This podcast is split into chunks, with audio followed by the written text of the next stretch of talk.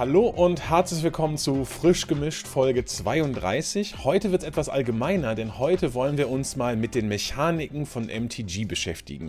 Magic gibt es ja jetzt auch schon seit über 30 Jahren und in diesen 30 Jahren haben die Designer ganz, ganz fleißig sehr viele Mechaniken entwickelt und die wollen wir uns im Hauptteil mal genauer angucken. Vorher haben wir noch einen Newsblog für euch, der ist allerdings diesmal ein bisschen kleiner geworden, weil irgendwie gibt es gar nicht so viele Rumore von Wizards, keine Ahnung. Wie geht's euch? Seid ihr gut in den Tag gestartet? Ja, würde ich schon sagen. Also ich sag mal so, ich könnte noch ein bisschen fitter sein, ich könnte aber kaum mehr Bock auf die Episode haben. Ist ein geiles Thema, sind ein paar spannende Sachen mit dabei. Also ich freue mich auf jeden Fall. Da gibt es viel zu reden, wie immer. Hallo zusammen da draußen, ich habe Bock. Äh, wir haben unsere Top- und Bottom-Mechaniken zum Beispiel. Was mögen wir, was mögen wir nicht. Könnt ihr also gespannt sein, was im Verlauf der Folge auf euch zukommt. Ich habe hier so einen Unterpunkt bei uns in der Vorbereitung bekommen, nennt sich verrückte Magic-Produkte. Ja, die wollten wir euch noch ganz kurz vorstellen. Da sind noch zwei Sachen ja gespoilert worden, sage ich jetzt mal passend zur Anniversary Edition. Da waren wir ja großer Fan von, haben wir ja schon ein paar Mal drüber geredet. Da gibt es jetzt noch den passenden Sitzsack dazu. Ja, also ein Sitzsack, weil ich auch kurz kurz, habe ich, war ich, also ich war wirklich überrascht davon. Ich habe mir schon gedacht, so ein Sitzsack habe ich jetzt länger nicht mehr gesehen. Das ist eine interessante Sache. Das Ding sieht optisch ziemlich cool aus, kostet aber leider wieder ähnlich wie die Anniversary Edition 1000 Euro knapp. Ist eine sehr interessante Geschichte, oder? Also, was habt ihr zu dem Sitzsack gesagt? Also, ist schon spannend, oder? Ah, du hast nie richtig Magic gespielt, wenn du nicht Magic auf einem Magic-Sitzsack gespielt hast. Machen wir uns nichts vor. Also ich, ich nie, kein Magic-Spieler ist authentisch, der nicht auf dem Love Sack Kreuz Magic The Gathering Movie Sack Bundle oder was auch immer äh, gesessen hat. Genau wie du gesagt hast, finde ich auch adäquat gepreist. Also man darf jetzt auch vom Preisniveau nicht runtergehen. Aber für alle diejenigen von euch, die ein bisschen auf dem Budget sind, man kann das Ganze auch über zwei Jahre finanzieren mit 20 Dollar im Monat. oh Habe ich gerade gesehen auf der Seite. Es gibt einen Finanzierungsplan über zwei Jahre für den Sitzsack. Herzlichen Glückwunsch. Ja, absolut ja, also wenn man den Produkt? Sitzsack okay. finanzieren möchte, würde ich auf jeden Fall davon abraten. Ich nenne das Ganze jetzt mal so ein Designerstück. Also ich sag mal, optisch finde ich den gar nicht mal schlecht. Da werden wohl äh, Plastikflaschen recycelt. Ich habe mal so ein bisschen auf der Homepage bei Lovesack rumgeschaut. Da gibt es halt auch Sitzsäcke, die 1500 Euro kosten. Also es geht wohl noch nach oben. Die Sachen kommen wohl sehr gut an. Aber ja, ich würde auf jeden Fall von der Finanzierung abraten. Also dann. Äh, das war auch nur ein Spaß. Ja. Ne? Also es ist einfach absolut absurd, dass man halt so ein Produkt ja, das, ne, einfach über ja zwei Jahre so. finanziert. Wirklich. Also, also äh, nicht, dass da jemand irgendwie was macht. Deswegen sicher ist sicher nochmal hier die Ankündigung oder hier die Bemerkung. Äh, finanziert ihn nicht, wenn ihr Bock drauf habt, ist ein schönes Designstück, sag ich jetzt mal. Also ich bin nicht der größte Sitzsack-Fan. Ich glaube, das letzte Mal saß ich auf so einem Ding vor 15 Jahren ungefähr drauf. Und ist okay, ist eine nette Erinnerung. Ich glaube, dabei bleibt es dann auch bei mir. ist in Ordnung. Ja, die Namensfindung ist auch ein bisschen shady. Eine Love Sack klingt jetzt auch irgendwie erstmal eher anrüchig als nach einem sinnvollen Produkt. Er ist fairerweise auch eher aus dem US-Markt. Insofern, ja, grundsätzlich ist jetzt nicht das Crossover, was mir als erstes eingefallen wäre, aber solche Crossover, pff, gönnt euch, wer Bock drauf hat. Äh, das kostet WotC auch nichts, also insofern äh, geht das nicht von den Spielern ab, auch nicht vom Gewinn von WotC in dem Zuge. Insofern ist auch ein Display dabei übrigens. Allerdings äh, Set Booster ja. One äh, Forex, ja. Also für Collector Display hat es dann nicht gereicht bei so einem Love Sack. Ja, aber das ist noch dabei. Gut, dass du es gesagt hast. Also die knapp 1000 äh, Dollar sind nicht nur für den Love Sack, den Sitzsack, sondern es ist auch noch ein, ein Display mit dabei. Also 900 Euro für den Sitzsack, sagen wir es mal, so 900. Also ist schon eine interessante Sache. Hast du jetzt auch gesagt, das ist nicht das erste Crossover, an das du denkst mit so einem Sitzsack und Magic. Du hast wahrscheinlich an die Magic Hot Pockets als erstes gedacht, oder Christian? Da hast du doch wahrscheinlich drauf gewartet. Denn es gibt jetzt in Zusammenarbeit mit Nestle, das ist das Einzige, was ich daran anmerken möchte, weil das ist einfach nicht die Firma, glaube ich. Und Boah, ja, Hot Pockets ist eine sehr interessante Geschichte. Gibt es jetzt auch. Also, ich weiß gar nicht, wie ich das auf Deutsch, eine Hot Pocket, das gibt es ja bei uns gar nicht so richtig. Das ist so, kommen die eigentlich in Toast? Nee, in Backofen tut man die, ne? Oder so ein Mikrowellenofen. Man kann die, glaube ich, ne? auch toasten. Man kann sie, glaube also ich, auch toasten. Erinnert so ein bisschen an die Dinge, die man halt eben so heiße Taschen, sowas, was man bei Mac ist, also kriegt Ja. Apfeltaschen oder so, aber nicht süß jetzt in dem Fall, sondern halt eher Mit Gideon salzig. gefüllt ist es nämlich Genau, diesmal. mit Gideon, Wenn ich ja, das ja, genau. Marketing richtig verstehe.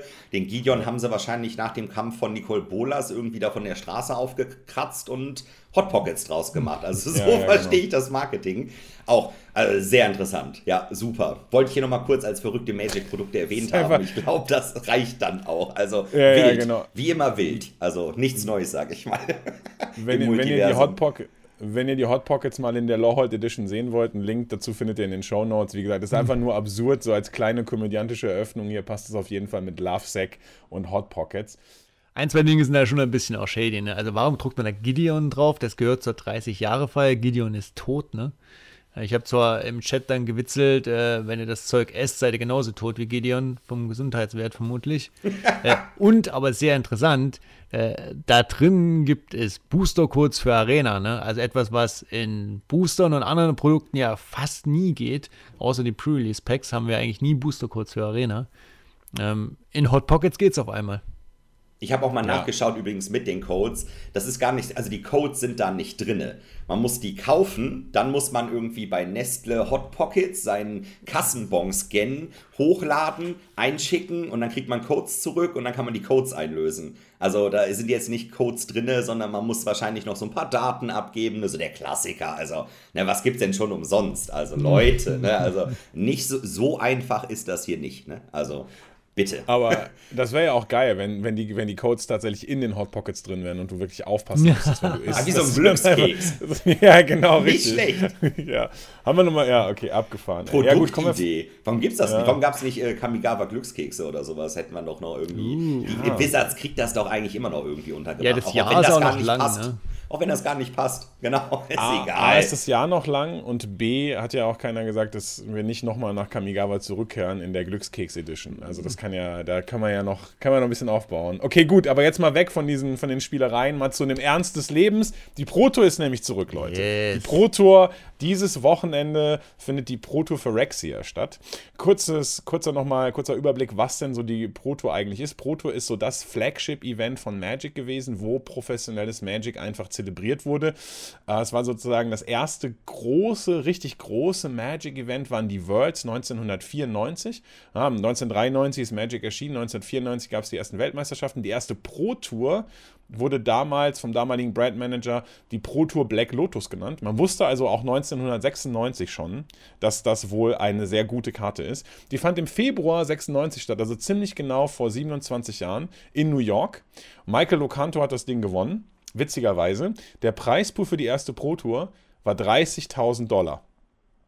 Der Preispool für die zweite Pro Tour war 100.000 Dollar. Also da haben sie schon relativ schnell nachgeholt. 1997, also ein Jahr später, war der Preispool dann schon bei 200.000 Dollar. Und der ist dann ungefähr 20 Jahre nicht mehr angestiegen. der war dann 2016 bei 250.000 Dollar und ist dann da geblieben. Also sie haben innerhalb des ersten Jahres das ungefähr versiebenfacht. Und dann haben sie nochmal 50.000 draufgetan. Sehr, sehr, sehr witzig. Ähm, ja, Pro Tour war, hieß, glaube ich, 23 Jahre lang Pro Tour. In 2019 wurde das dann umbenannt in Mythic Championship. Ähm, dann gab es sowas wie Player Tours, Mythic Invitational, Set Championship, Arena Championships. Die größte Pro Tour aller Zeiten war die Pro Tour Guilds of Ravnica, 510 Teilnehmer. Und wir haben in der Zwischenzeit auch schon über 100 Pro Touren gehabt. Die 100. Pro Tour war die Pro Tour Shadows over Innistrad.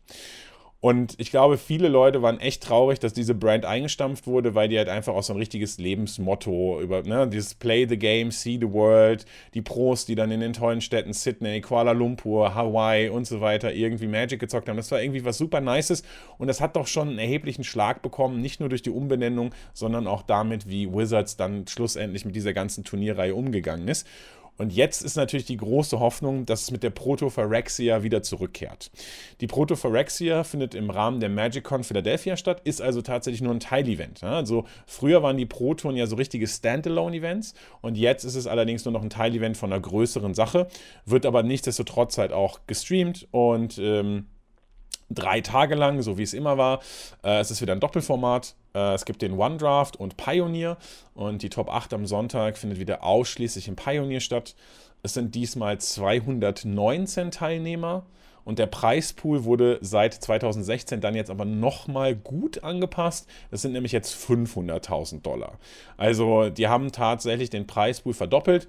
Man muss hier fairerweise sagen, das ist ein bisschen gecheatet, weil man äh, jetzt keinen Flug und kein Hotel mehr bekommt dafür. Früher hat man mit einem Proto-Invite halt automatisch die Reisekosten bekommen. Die kriegt man jetzt nicht mehr. Dafür ist es jetzt aber so, dass das Payout ein bisschen besser ist und der letzte immer noch 1000 Dollar bekommt. Der Sieger bekommt 50.000 Dollar Preisgeld, was schon ganz nett ist. Ähm, und es gibt jetzt allerdings auch so ein bisschen so eine kontroverse Debatte um die Proto, denn naja, die Magic wirbt so ein bisschen mit der Geschichte des Spiels, ne? also dass die ganzen Größen wieder da sind, aber dann ist es auch so, dass die Hall of Fame Evites einfach weg sind. Die haben das mit den Hall of Fame Evites angepasst. Es gibt jetzt nicht mehr ausschließlich so Leute wie John Finkel zum Beispiel, die nehmen gar nicht teil. Also der hat sich jetzt einfach gedacht, nee, dafür gehe ich jetzt nicht dahin. LSV, Paulo Vito Rosa und so ein paar andere Leute, Gabriel Nassif und so weiter sind da, aber für John Finkel, der hat zum Beispiel einfach, nee, irgendwie ist das jetzt doof mit dem System, da habe ich jetzt keine Lust mehr drauf und der macht dann zum Beispiel einfach gar nicht mehr mit. Trotzdem dieses Wochenende drei Tage lang äh, Protophorexia. Ich mache auch einen Co-Stream, also wer reinschauen will, äh, haben wir die, wir haben bestimmt dazu auch einen Link in den Show Notes, oder? Ich schaue jetzt mal äh, Christian an. okay, sehr gut. Ja, Pro Tour wieder zurück ist natürlich cool. Äh, da gehört ja auch dieser ganze, ganze Zirkus, der dahin führt. Also früher die GPs, die Qualifier, die PTQs. Äh, das ist jetzt ja auch ein bisschen geändert. Ähm, aber das ist Teil des Systems, weil man muss sich ja dafür qualifizieren. Ich bin gespannt, es wird jetzt Anlaufschwierigkeiten haben, befürchte ich. Also ich gehe jetzt mal nicht davon aus, dass es aus dem Stand wieder durch die Decke geht. Ich bin gespannt, ob die Coverage sich verbessert hat. Ähm, die technischen Möglichkeiten sind ja durchaus da, bessere Karteneinblendungen etc. Bin sehr gespannt. Ähm, aber grundsätzlich, ich freue mich am Wochenende einfach wieder Coverage anmachen zu können und ein Papier-Magic-Turnier zu sehen. Da habe ich richtig Bock drauf. Da bin ich auch auf jeden Fall gespannt. Jetzt hast du es gerade gesagt. Wie sieht das dann alles optisch aus? Haben sie da ein bisschen die Hardware, die Technik geupgradet, die Software, was auch immer? Also, ich bin mal gespannt, wie das dann auf jeden Fall aussieht. Pro Tour immer eine spannende Geschichte. Also, wenn ich so an damals denke, das ist halt schon immer interessant. Mal sehen, wie es jetzt in der Moderne quasi aussieht. Also, da bin ich mal gespannt. Ist ein sehr interessantes Thema. Ja, apropos, sehr interessantes Thema, das spreche ich doch direkt nochmal an der Stelle an. Secret Layer ist ja auch so ein sehr beliebtes Thema, habe ich gehört. Aber es gibt keine Secret Layer, ich muss es einfach nur erwähnen an der Stelle. Leute, da gibt es nichts. Wir haben ja auch keine Sternzeichen mehr, die sind alle durch. Das kein Secret Layer in dieser Episode. Also das müssen wir uns eigentlich auch im Kalender markieren. Das hatten wir noch nicht oft, oder? Episode ohne Secret Layer? Schwierig, oder? Kann mich nicht erinnern, ja. ne? Also, puh, ich finde es auch ganz ungewohnt, ehrlich gesagt. Aber ich finde es gut, dass du es nochmal erwähnt hast, sodass die Awareness für Secret Layer immerhin weiterhin hm. da ist. Also ich weiß auch nicht, ob wir dann unsere Schätzung für das Jahr schaffen, wenn jetzt irgendwie zwei Wochen lang kein Secret Layer rauskam. Da muss auf jeden Fall ein Super Drop extra da muss kommen, was ansonsten passieren. passt der Schnitt nicht mehr. Also ganz merkwürdig. Also, was machen die da? Komisch. Also, mal schauen, wie das weitergeht. Aber noch äh, auch sehr interessant jetzt am Wochenende, wenn ihr die Episode jetzt hier direkt am Wochenende hört, am Sonntag, der 19. Februar ab 12 Uhr, da machen wir nämlich eine gesponserte Runde zusammen mit Games Island, meinem Stammsponsor. Eine Runde Commander mit den neuen Phyrexia-Decks. Also, das Wochenende ist auf jeden Fall schon mal gesichert, würde ich mal sagen. Also, die Hot Pockets aufwärmen und dann eine Runde Commander gucken, würde ich mal sagen, am Sonntag. Seid ihr recht herzlich eingeladen. Ich habe richtig Bock zu zocken. Wieder vier Personen. Die Pre-Constructed Decks, es gibt ja zwei Stück, Absan Toxic und das Boros Rebellen Deck. Wir nehmen jedes Deck doppelt und spielen dann jeden noch mit dem alternativen Commander. In jedem Deck sind ja mal zwei Commander drin. Dann sieht man jeden Commander. Schöne Runde, schön am Sonntag. Freue ich mich drauf. Und ja, das erwähne ich jetzt einfach mal an der Stelle stattdessen. Leute, seid auf jeden Fall eingeladen. Ja, das hört sich doch sehr gemütlich an. Die Commander-Runden sind ja auch immer super. Ihr habt ja, oder du hast ja eine sehr nette Truppe zusammengestellt. Äh, ich bin mal gespannt, wie die Decks laufen. Ich habe die jetzt auch hier zu Hause, aber eigentlich nur als Giveaways. Mm. ich bin ja. aber naja, mal gucken. Äh, sieht auf jeden Fall. Bin auf jeden Fall gespannt, wie das laufen wird und was du berichten kannst von den Commandern. Ähm, ja, kompetitiv nochmal kurz. Wir waren gerade kurz bei der Pro Tour. Ähm, vom, vom Casual Commander Play wieder hin zur, zur kompetitiven Geschichte. Magic Arena hat natürlich auch eine kompetitive Szene und zwar gerade wird die immer durch die Arena Opens äh, eingeläutet. Und äh, was wir, glaube ich, äh, vergessen haben zu erwähnen, alle Arena Opens in 2023 werden limited sein. Es scheint sich also durchgesetzt zu haben, dass das beliebteste Format für diese Arena Opens tatsächlich limited ist und auf absehbare Zeit wird das jetzt erstmal so bleiben. Das heißt, ihr könnt euch immer, wenn ihr also limited lieber mögt, äh, braucht keine Collection dafür. Ihr könnt euch einfach immer dafür anmelden und zocken. Und ich habe auch das Gefühl, dass die einfach das Tempo erhöhen, was die Arena Opens angeht. Ich mag da falsch liegen, aber ich meine das mal, dass sie das immer so zu einem Set-Release gemacht haben, so zu Beginn, dass es alle drei Monate war. Jetzt kam es ein bisschen häufiger und jetzt ist in der Zwischenzeit so, also ihr könnt Anfang März eine Arena Open spielen, äh, dann könnt ihr aber auch schon wieder Anfang April eine Arena Open spielen. Ende April ist auch schon wieder eine Arena Open. Also da gibt es auf jeden Fall eine sehr, sehr, sehr, sehr große Anzahl, also quasi, keine Ahnung, innerhalb zwei Monaten könnt ihr drei GPs spielen, das Ganze einfach online. Ich glaube, da haben sie die Frequenz auch ordentlich angepasst. Für diejenigen von euch, die Bock drauf haben, auf jeden Fall nicht verkehrt. Das ist ja nice, dann habe ich ja bis äh, Ende April schon 7.500 Dollar beisammen. Nice. Also ich will ja nicht sagen, aber äh, wie war nochmal deine Winrate bei dem 30 Tage 30 Drafts? Je nachdem, welches der Draftformat es ist. Aber grundsätzlich, ich finde es cool. Äh, Arena Open, wer Bock drauf hat und sich da budgettechnisch auch eine Kontrolle hat, ist es ja tatsächlich eine sehr schöne Möglichkeit, auf eigenem Tempo von zu Hause aus äh, kompetitiv zu spielen. Äh, Limited senkt da die Einstiegshürde. Ich gehe mal davon aus, WotC hat das natürlich auch ausgewertet, wo mehr mitgespielt wird. Ähm, ich glaube, die Summe wurde auch genannt, was letztes Jahr ausgeschüttet wurde über die Opens. Ich habe es nur im Artikel jetzt gerade nicht im Hinterkopf. Ich habe so auch gar nicht so wenig, auch so halbe Millionen in die Größenordnung. Also ist schon auch einiges rausgehauen worden über das letzte Jahr, über die Opens. Insofern äh, sicher etwas, was man gut finden darf. Aber dann musst du dir mal reinpfeifen, wenn dann eine halbe Million rausgegangen ist. Also die machen das ja nicht, Wizards macht das ja nicht, wenn das nicht Gewinn bringt ist. Die würden ja nicht sagen, oh, Arena Open machen wir, weil wir auf jeden Fall Verlust machen wollen. Wie viele Gems wurden denn da investiert? Also ich meine, wenn eine halbe Million an Dollar rausgegangen ist, wie viele Gems und wie viele Einkäufe sind denn da eingegangen? Das ist ja. Wahnsinn. Und ich habe von der halben Million nichts abgekriegt. Ich glaube, ich habe das letzte Mal in 2021, ich glaube, ich habe das letzte Mal 2021 eine Arena Open gecashed. Ja, das wird in 2023 wird das geändert werden. muss, ja, muss Kai. Muss. Gut, und dann wird es jetzt, glaube ich, Zeit, sich mal mit den Mechaniken von Magic zu beschäftigen. Das ist ja unser Hauptthema heute und ein recht umfangreiches Thema. Es gibt viele Mechaniken. Das könnt ihr euch online natürlich auch anschauen. Wir verlinken euch den Artikel, der es mal so ein bisschen zusammenfasst. Ähm, es sind viele Mechaniken. Wir reden jetzt mal ein bisschen darüber, wie kann man sie einteilen, was gefällt uns, was gefällt uns nicht. Ähm, und da würde ich auch sagen, fangen wir direkt mit der Einteilung an, oder? Ja, äh, Magic-Mechaniken kategorisiert man grundsätzlich erstmal so in vier verschiedene Kategorien. Dazu gibt es dann zum Beispiel die Keyword Abilities. Keyword Abilities sind so Sachen, die kennt ihr alle, die sind auf Kreaturen drauf, sowas wie First Strike, Double Strike, Death Touch. Aber auch etwas kompliziertere Mechaniken, wie zum Beispiel Banding oder sowas. Da gibt es ganz, ganz viele von. Äh, als nächstes haben wir die Keyword Actions. Keyword Actions sind sowas wie Reveal, Sacrifice, also Sachen, die in irgendeiner Weise mit dem Board interagieren, wo man halt dann ungefähr schon weiß, was man machen muss. Da wird dann immer so ein Reminder-Text so angegeben. Wir haben Ability Words. Ability Words sind sowas wie Battalion. Also wenn man mit drei oder mehr Kreaturen angreift, dann triggert irgendwas Heroic, wenn man mit einer, mit einem Spell eine Kreatur targetet. Und wir haben dann noch so Miscellaneous Mechanics. Das sind dann halt ganz, ganz viele verschiedene sowas wie zum Beispiel Dice Rolling oder sowas. Halt Mechaniken, die man sonst irgendwie nicht kategorisieren kann, die werden dann grob eben in sowas zusammengepackt. Und äh, das sind erstmal so grob die Kategorien. Aber man kann dann, wenn man in den Design Space geht, kann man die auch sozusagen schon ein bisschen genauer spezifizieren. Es gibt dann zum Beispiel sowas wie Parasitic Mechanics, also parasitäre Mechaniken, die eigentlich nur gut in einem speziellen Setting sind. Ja, also die nicht so gut transferierbar sind, zum Beispiel von einem Set in ein anderes Set. Ja, parasitäre Mechaniken sind zum Beispiel sowas wie Horsemanship. Ja? Also Horsemanship ist so eine spezielle Art von Blockmöglichkeit. Also Kreatur mit Horsemanship kann nur von Kreaturen mit Horsemanship geblockt werden. Naja, wenn es Horsemanship nur in einem Set gibt, dann sind die in jedem anderen Set und blockbar und funktionieren nicht so gut, muss man an dieser Stelle sagen. Als direktes Gegenstück zu Parasitic gibt es die Modular Mechanics. Modular Mechanics sind Mechaniken, die keinen anderen Design Space brauchen, die man immer gut in jedes Set mit reinpacken kann, weil sie eben kein spezielles Setting brauchen. Das ist auch relativ einfach beschreibbar.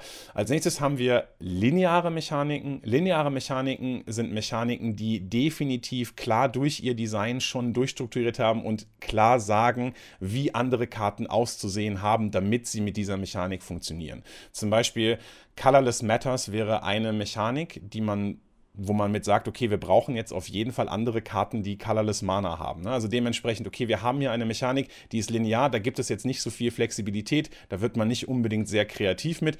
Man sagt halt einfach, man diktiert mit der Mechanik, wie andere Karten auszusehen haben. Eine sehr, sehr, sehr beliebte Art von Mechaniken sind die Scalable Mechanics. Davon haben wir, werden wir ein paar auch noch erwähnt. Das sind zum Beispiel X-Spells. Ne? Jeder von uns kennt Feuerball. Also eine Karte, die mit den Mana-Kosten skaliert. Oder zum Beispiel sowas wie Kicker. Ja, also eine Karte, die irgendwas kann und gegebenenfalls mit mehr Mana eben besser wird. Und dann haben wir noch meine persönliche Lieblingskategorie von Mechaniken, das sind die Smoothing Mechanics.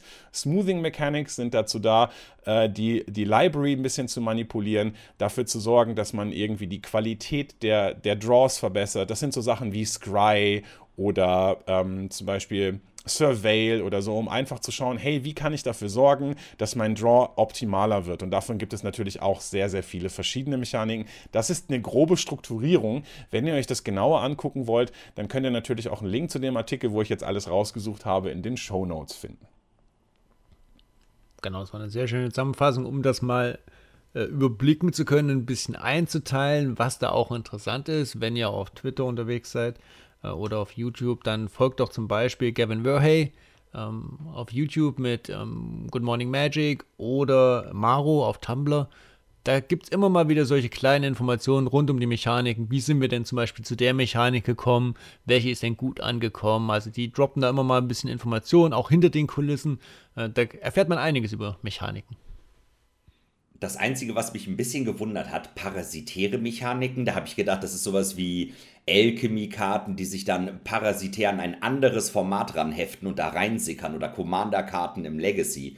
Aber gut, ist in Ordnung, das ist natürlich so nicht gemeint, aber es ist mal interessant, einfach mal zu sehen, wie komplex das einfach eigentlich ist und auf was man auch im Designteam quasi beachten muss. Da muss man dann wirklich aufpassen, ne, wenn man eine, eine, Fähigkeit designt, wie alles ist unblockbar auf einmal. Ne, Kreaturen können nur noch von Rimasuris geblockt werden, dann gibt es nie wieder Rimasuris und auf einmal sind manche Fähigkeiten super, super stark und das ist gar nicht mal so einfach auf jeden Fall. Ist schon eine interessante Sache.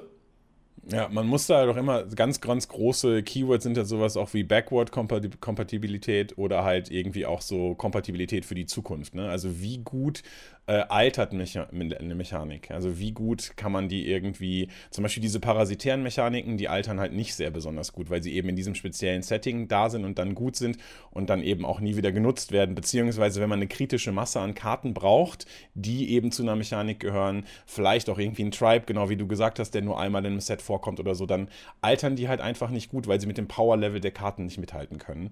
Ähm, es gibt natürlich auch so ein paar äh, witzige Memes. Ne? Wir haben jetzt sehr theoretisch äh, über die, über die Mechaniken geredet. Man kann sich das alles auch viel leichter machen. Man kann einfach sagen, alles ist Kicker. Ja? Also im Prinzip, jetzt unterteilen wir halt in Keyword Action und Keyword Abilities und Ability Words und Parasit Parasitic Mechanics und Linear Mechanics, aber in Wirklichkeit ist ja im Prinzip eigentlich alles Kicker oder, oder äh, keine Ahnung was. Genau, entweder ist alles Kicker oder ist Horsemanship. Und damit hat man ungefähr 99,99% aller Mechaniken abgedeckt. Ne? Man könnte jetzt einfach sagen, ja, was ist ein Delph? Ja, Delph ist irgendwie schon Kicker, weil also es ist halt Kicker, Exile, zusätzliche Karten aus dem Graveyard und dann machst du es günstiger. Also das ist irgendwie, egal was, es ist alles irgendwie Kicker und das ist irgendwie auch ganz lustig. Ja? Also es ist irgendwie, ich meine, in Wirklichkeit stimmt das natürlich nicht und man muss halt schon so ein bisschen das spezielle Setting der Mechanik berücksichtigen.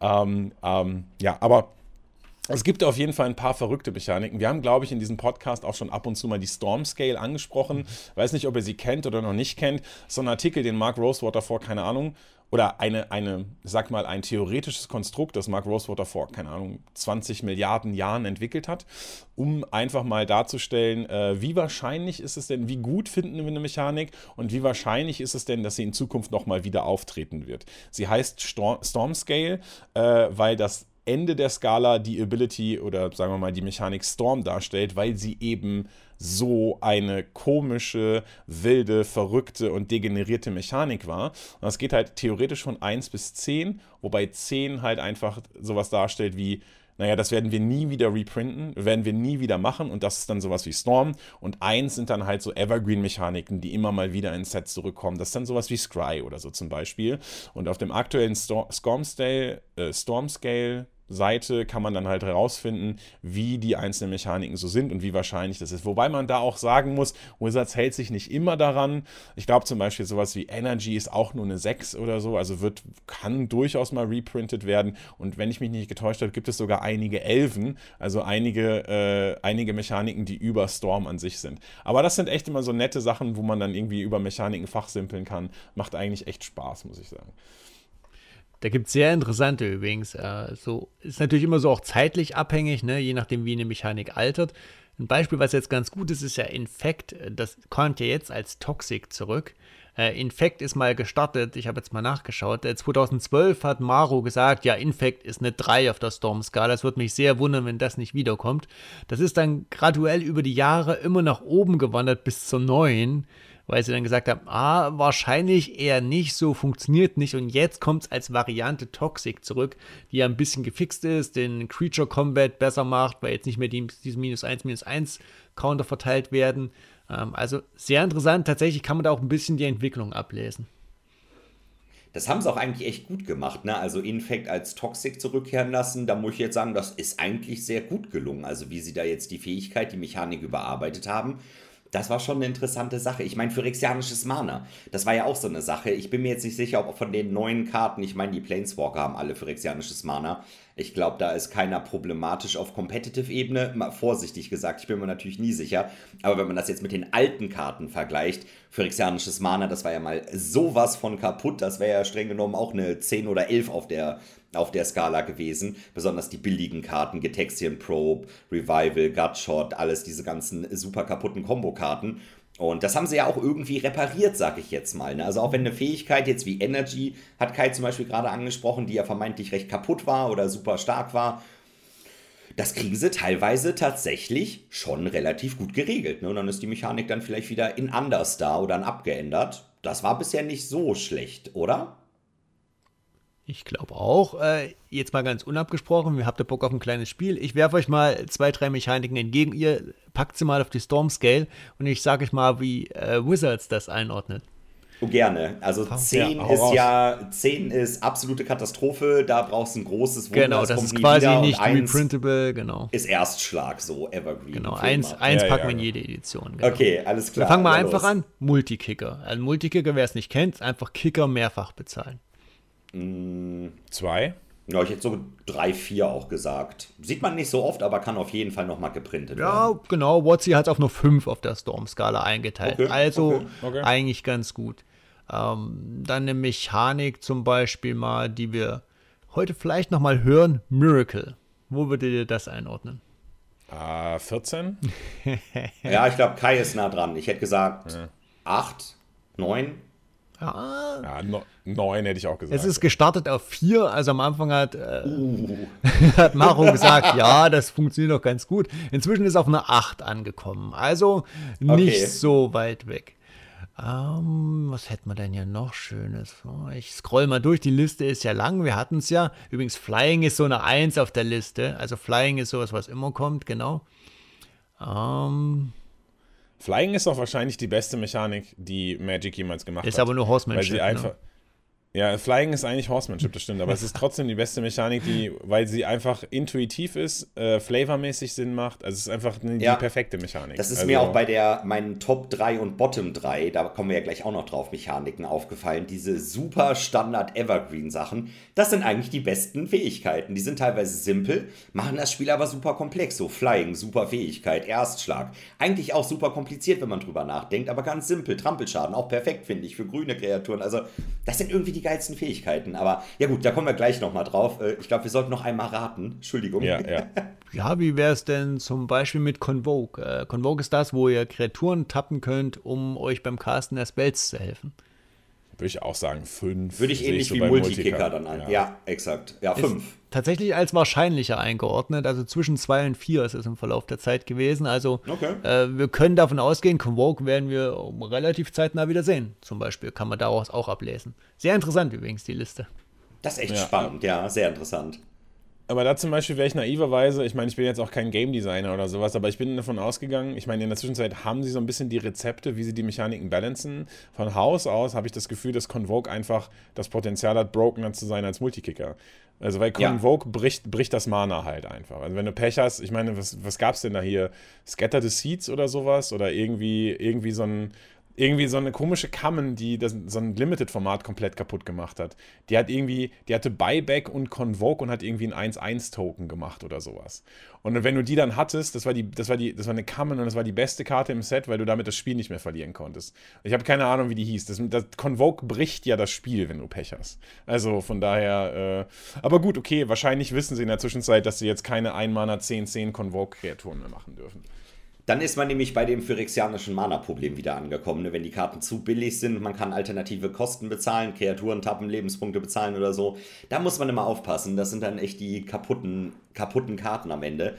Äh, bei mir ist bei Convoke sofort Court of Calling eingefallen. Sowas ist halt immer einfach gut. Ne? Mana-Kosten reduzieren, wenn das irgendwie in Kombination mit einem Tutor-Effekt ist oder so das ist schon stark. Oder allgemein äh, Karten, die Convoke haben und selber Kreaturen erzeugen, um dann eben das nächste Duplikat der Karte dann mit noch mehr Convoke zu bezahlen. So Richtung March of the Multitudes war das, glaube ich, damals, dieser Celestia-Spell. Für X mach X Token und dann konnte man halt alle Token tappen und danach nochmal alle Token tappen. Also, das ist schon eine interessante, interessante Mechanik auf jeden Fall, die tendenziell halt echt stark sein kann auch eine Möglichkeit, zum Beispiel Formate in gewisse Richtungen zu bewegen. Ne? Sobald man natürlich Convoke in der Edition stark einsetzt, wird es automatisch ein kreaturlastigeres Format, weil man dazu halt Kreaturen braucht.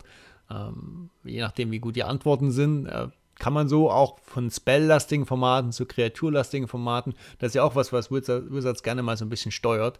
Ähm, es gibt ja Zeiten, da gab es sehr spelllastige Formate äh, dann gab es Zeiten, mhm. wo sehr viel Creature Combat relevant war. Und es ändert sich immer mal mit, äh, mit dem Design halt auch der Mechaniken eben.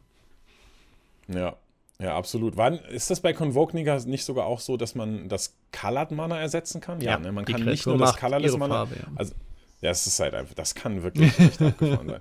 Aber genau wie du gesagt hast, ne? also im Laufe der Zeit, also man lernt halt, Wizards shape die Formate, Wizards macht mal spelllastige Formate. Jetzt ist ja die Tendenz immer mehr so ein bisschen zum Board zu gehen, also dass man weniger Magic auf dem Stack spielt und mehr Magic auf dem Board spielt, als man das früher gemacht hat. Und das führt natürlich auch immer wieder dazu, dass eben neue, neue Designs gemacht werden müssen, neue Mechaniken gemacht werden müssen.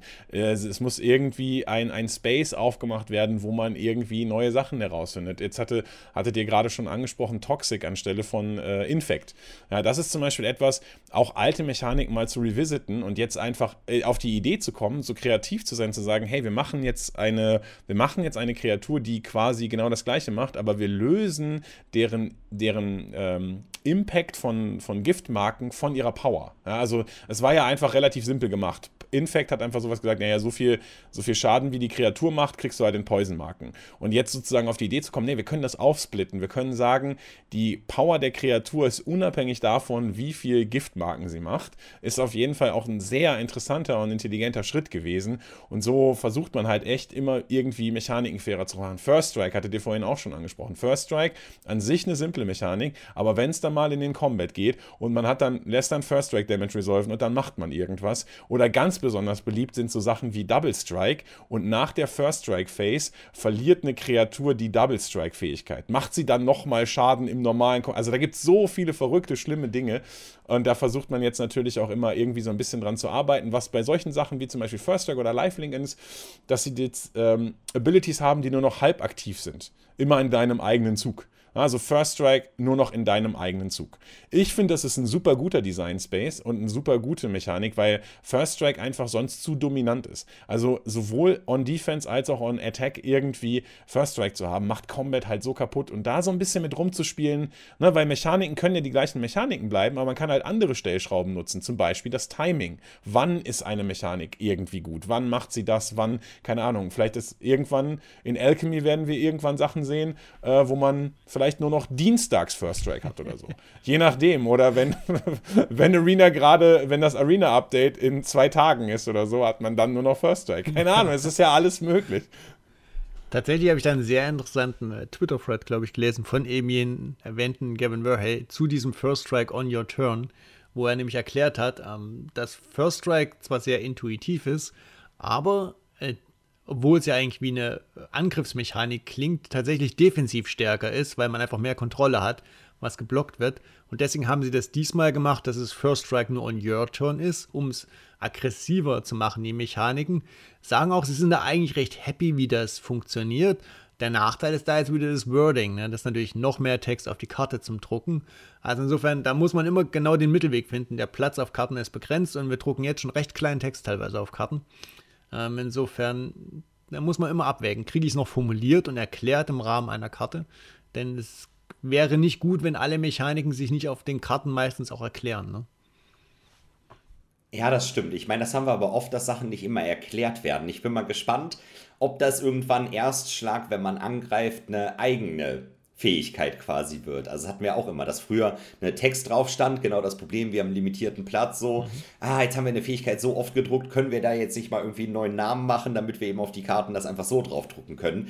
Bin ich mal gespannt, ob sie es machen, denn das mit Erstschlag gefällt mir persönlich auch ziemlich gut. Die Fähigkeit war halt irgendwie in der Defensive einfach zu gut, weil man mehrfach blocken kann. Da ist halt dieses so, oh, ich habe vier Kreaturen, die sind aber nur ein, zwei Power, haben aber alle Erstschlag und ich kann dann irgendwie jede Kreatur damit vierfach blocken einfach. Die machen dann bup, bup, bup, bup, und dann ist einfach das große Ding kaputt, irgendwie der Riesendino. Und ne, fand ich immer schon so ein bisschen zu stark in der Defensive. Und das machen sie teilweise echt gut. Ne? Also nicht immer nur Wizards bashen. Also da sind schon echt gute Sachen mit dabei teilweise, finde ich. Und da bin ich mal gespannt, wie sich das weiterentwickelt. Das war zum Beispiel sehr gut, muss ich sagen, ja.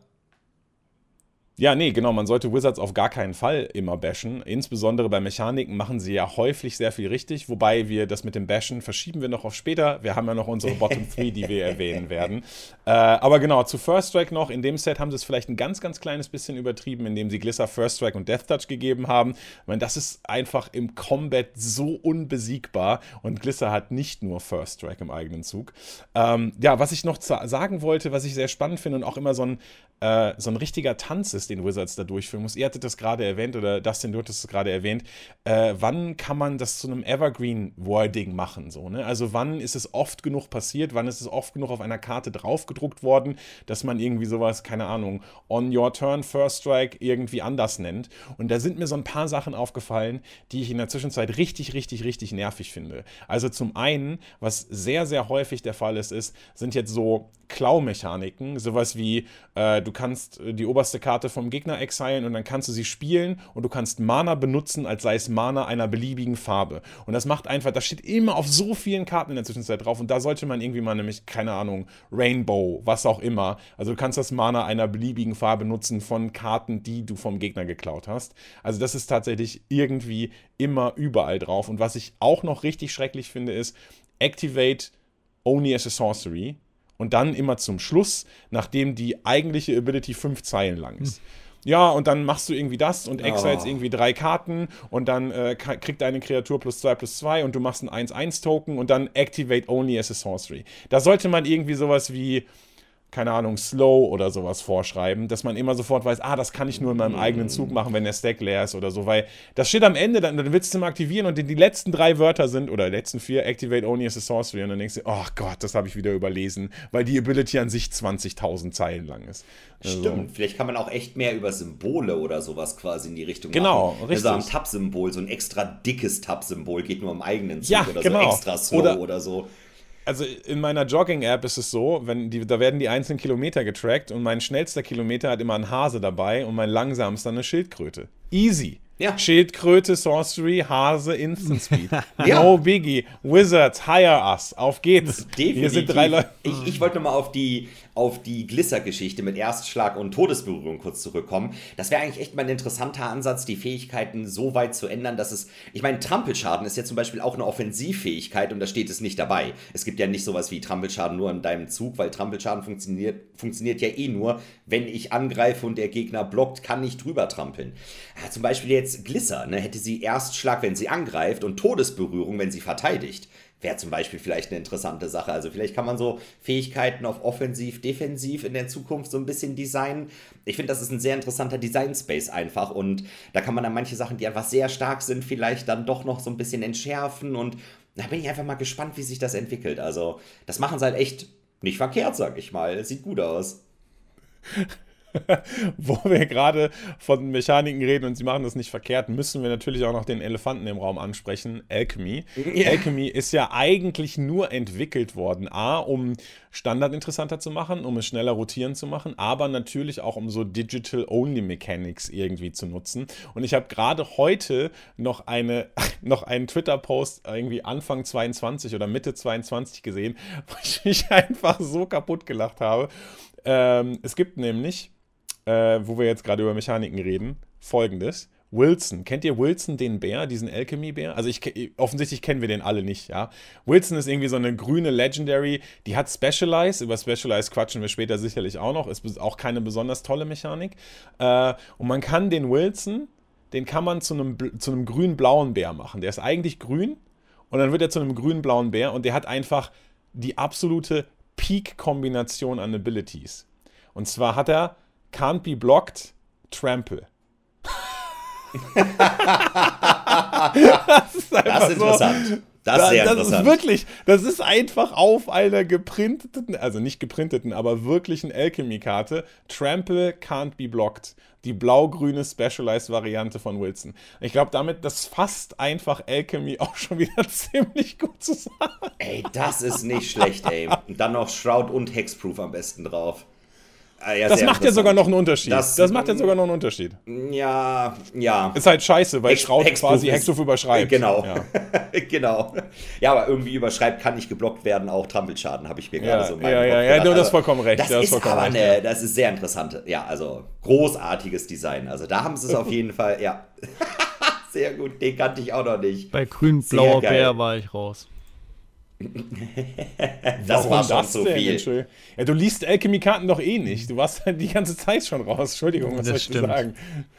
Also tatsächlich, man muss natürlich sagen, äh, Alchemy, sagen wir so, wenn man es trennt und wenn man sagt, das ist gar kein Magic, sondern das ist Alchemy, äh, dann ist das ja okay, weil das ist dann einfach ein ganz anderes Spiel, muss man ehrlicherweise sagen, weil da einfach viel mehr möglich ist, was ja mit Papierkarten nicht möglich ist. Äh, solange diese Trennung da aufrecht gehalten ist, kann man ja sagen, okay, es gibt vermutlich tatsächlich eine Zielgruppe, die mit sowas spielen will. Äh, tatsächlich gibt es die wohl auch. Man schnappt immer wieder mal irgendwie Twitter-Posts auf und so, dass Leute Alchemy feiern und sich freuen, wenn die neuen Alchemy-Karten kommen und ich muss das jetzt ausprobieren. Ich finde es immer schwierig, wenn diese Mechaniken, diese Digital-Mechaniken mit normalen Papierkarten dann ähm, zusammenkommen. Stichwort Historic-Format zum Beispiel weil da die Grenzen dann einfach zu fließen sind und das sind dann auch Dinge, wo ich nicht glaube, dass es noch gut genug getestet wird. Äh, da passieren dann einfach Dinge. Ne? Also da, da wird, werden dann Dinge übersehen, äh, dann ist das halt so designt, weil man sagt sich dann vermutlich, ja, Digital kann ich einfach ändern. Äh, drehe ich einfach zurück oder mache ich einfach im nächsten Update ein Rebalancing drauf. Äh, das macht es, glaube ich, deutlich schwerer. Digital hat natürlich den Vorteil, ihr könnt da einblenden, die Mechaniken besser erklären, wir haben mehr Textboxen. Aber ja, ob das Spiel besser macht, weiß ich nicht. Für mich eine komplett eigene, eigene Abteilung äh, Alchemy. Äh, ich bin froh, wenn Mechaniken auf einen Blick auf einer Karte gut zu erkennen sind, weil das ist das, was Magic halt gut macht.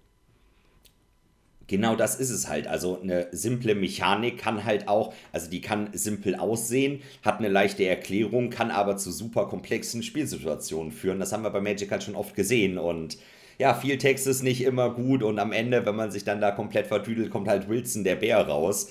Äh, Trampelschaden kann nicht geblockt werden. Und Erstschlag, wenn er angreift, fehlt ihm eigentlich noch. Dann fände ich ihn perfekt. Also, ne, also Erstschlag noch, im, aber nur im Angriff unblockbar. Toll. Also super. Da haben sie schon, ja, sehr gut.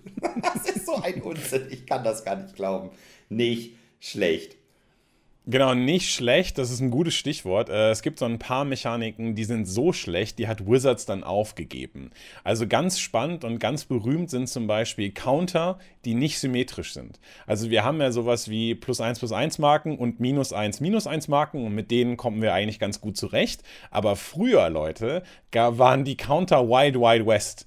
Äh, pack doch mal einen plus 1 plus 2 Counter auf deine Kreatur oder einen minus 2 minus 1 Counter oder einen minus 0 minus 1 Counter. Also sie, es gab tatsächlich einfach wirklich von plus 0 plus 1 bis minus oder von plus 2 plus 2 bis minus 2 minus 2 gab es jede Kombination an Countern und das ist natürlich halt super unintuitiv. Vor allen Dingen, wenn man jetzt davon ausgeht, also man spielt mal Paper Magic, ich glaube, also ich kenne fast niemanden, der Counter nicht mit ganz simplen Würfeln darstellt. So, ja, hier, ja, wie willst du denn mit einem W6 ein minus 1 plus 6 Counter darstellen. Keine Ahnung. Also das ist halt irgendwie so relativ sinnlos. Das hat man dann aufgegeben und eingesehen an Ursatzstellen und gesagt, okay, es reichen plus 1 plus 1 Marken und es reichen minus 1 minus 1 Marken. Gut, das Ganze hat man in Ikoria noch mal ein bisschen ausgeweitet. Da wurden dann ja die Counter zum Beispiel auch noch auf Keyword, ne, also auf ähm, Keyword-Abilities umgewöhnt, sowas wie zum Beispiel Flying Counter, Hexproof Counter oder sowas. Ne? Das ist aber, also das war dann auch ganz schön frickelig in Paper, aber das ist halt nochmal was anderes als irgendwie so verrückte Counter, ja. Und an Keywords oder an Mechaniken, die man tatsächlich schon länger nicht mehr macht, weil die dann wirklich absolute Fehldesigns sind, ist sowas wie Ante zum Beispiel. Ja? Also früher konnte man ja dann Magic spielen und hat dann tatsächlich, immer wenn man gegen jemand anderes gespielt hat, hat man dann eine Karte vom eigenen Deck äh, quasi in den Preispool gelegt. Und je nachdem, wer dann gewonnen hat, hat dann diese Karte bekommen. Und dann hat sich herausgestellt, naja, man sammelt und man hat irgendwie sein eigenes Deck und es ist ein ganz schöner Feelbad, wenn ich meine coole Drachenkarte plötzlich einfach abgeben muss, weil ich schlecht ziehe. Ursprünglich war ja, glaube ich, die Idee von Richard Garfield so das Spiel so ein bisschen weiter zu distributieren und irgendwie so ein bisschen, also nicht nur über Booster an neue Karten zu kommen, sondern auch eben übers Spielen selber, hat sich herausgestellt, war nicht ganz so gut.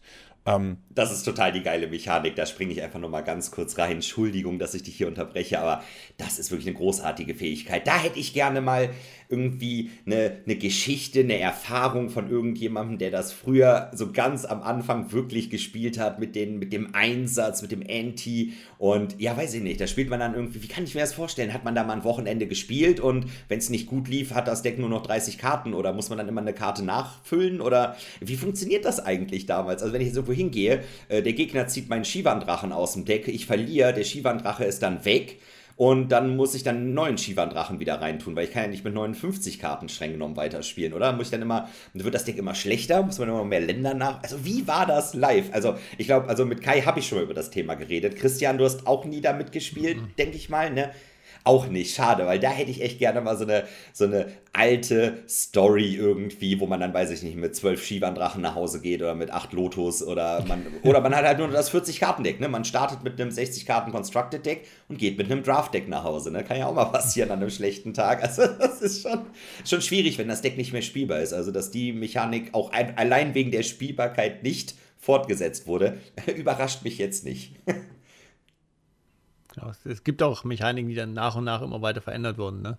Zum Beispiel ist der 4, das gab es äh, ganz früher, das konnte nur von schwarzen und Artefaktkreaturen geblockt werden. Äh, dann kam später Intimidate daraus. Äh, und auch das gibt es jetzt inzwischen nicht mehr. Jetzt wird halt eher Menace oder sowas verwendet. Also so Block Blocking-Einschränkungen. Also auch Wotzi muss da teilweise einfach ausprobieren und über die Jahre sich rantasten an die Mechanik, die im Alltag am besten funktioniert und akzeptiert wird. Das gehört ja auch noch dazu.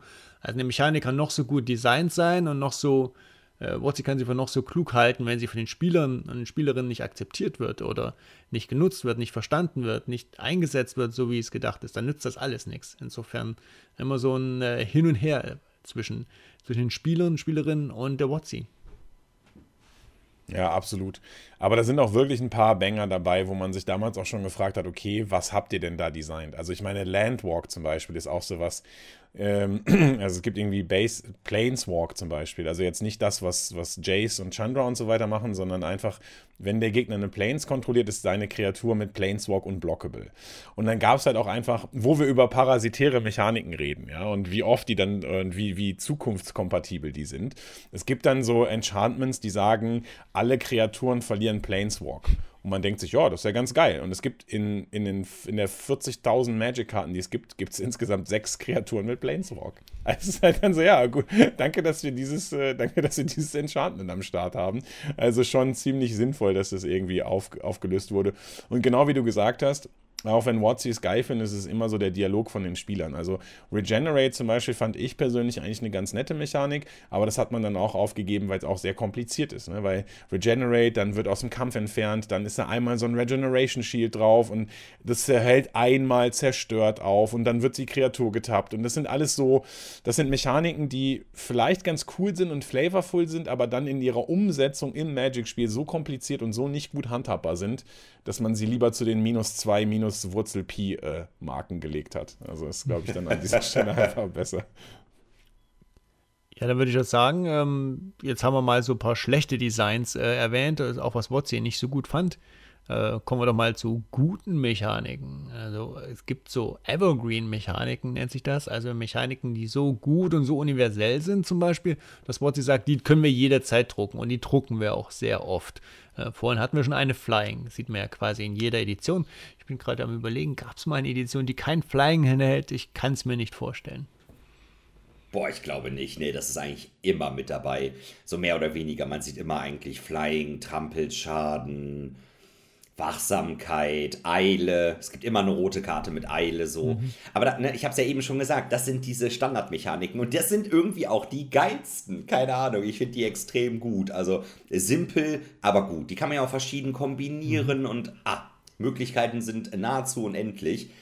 Die sind schon richtig gut, auf jeden Fall, oder? Das ist auch das Brot und Butter von Magic, ne, muss man natürlich auch sagen. Diese Evergreen und immer Mechaniken, weil ohne die funktioniert es ja nicht, weil das sind die, wo jeder, der hin und wieder mal Magic spielt, sofort weiß, okay, man lernt einmal, ich weiß, was Trampel ist, ich weiß, was Eile ist, ich weiß, was Flying ist, wie das tickt.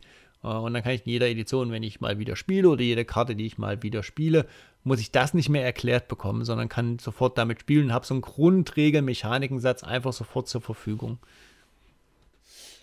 Ja, das ist eigentlich kein, das hast du uns auf jeden Fall relativ schmackhaft gemacht, würde ich sagen. Also die, diese Evergreen-Mechaniken, die einfach so schön sind, weil sie eben auch einfach sind, aber auch irgendwie gleichzeitig Spielspaß erhöhen, das sollte man vielleicht auch mal in eine Tierlist zusammenpacken. Ich meine, wir ja. haben ja jetzt schon die Tierlist mit den absolut schlechtesten Mechaniken aller Zeiten. Die könnt ihr euch natürlich auch schon anschauen, aber die mit den besten Mechaniken aller Zeiten, wo wir uns am meisten drüber freuen, das sollte man vielleicht auch mal machen das sollten wir, glaube ich, auf jeden Fall mal machen. Es ist halt wirklich schwer zu sagen, was ist jetzt eigentlich eine gute Mechanik, also was gut, was ist schlecht. Wobei die Tierlist, was sind die dümmsten Mechaniken, die haben wir ja schon gemacht. Das war dann doch nicht ganz so schwer. Da haben wir dann relativ schnell auch unsere Favos gefunden. Also das war schon, das war schon gut machbar. Also ja, in die andere Richtung so eine Tierlist, das kann man auf jeden Fall mal in Angriff nehmen. Finde ich gar nicht mal so verkehrt.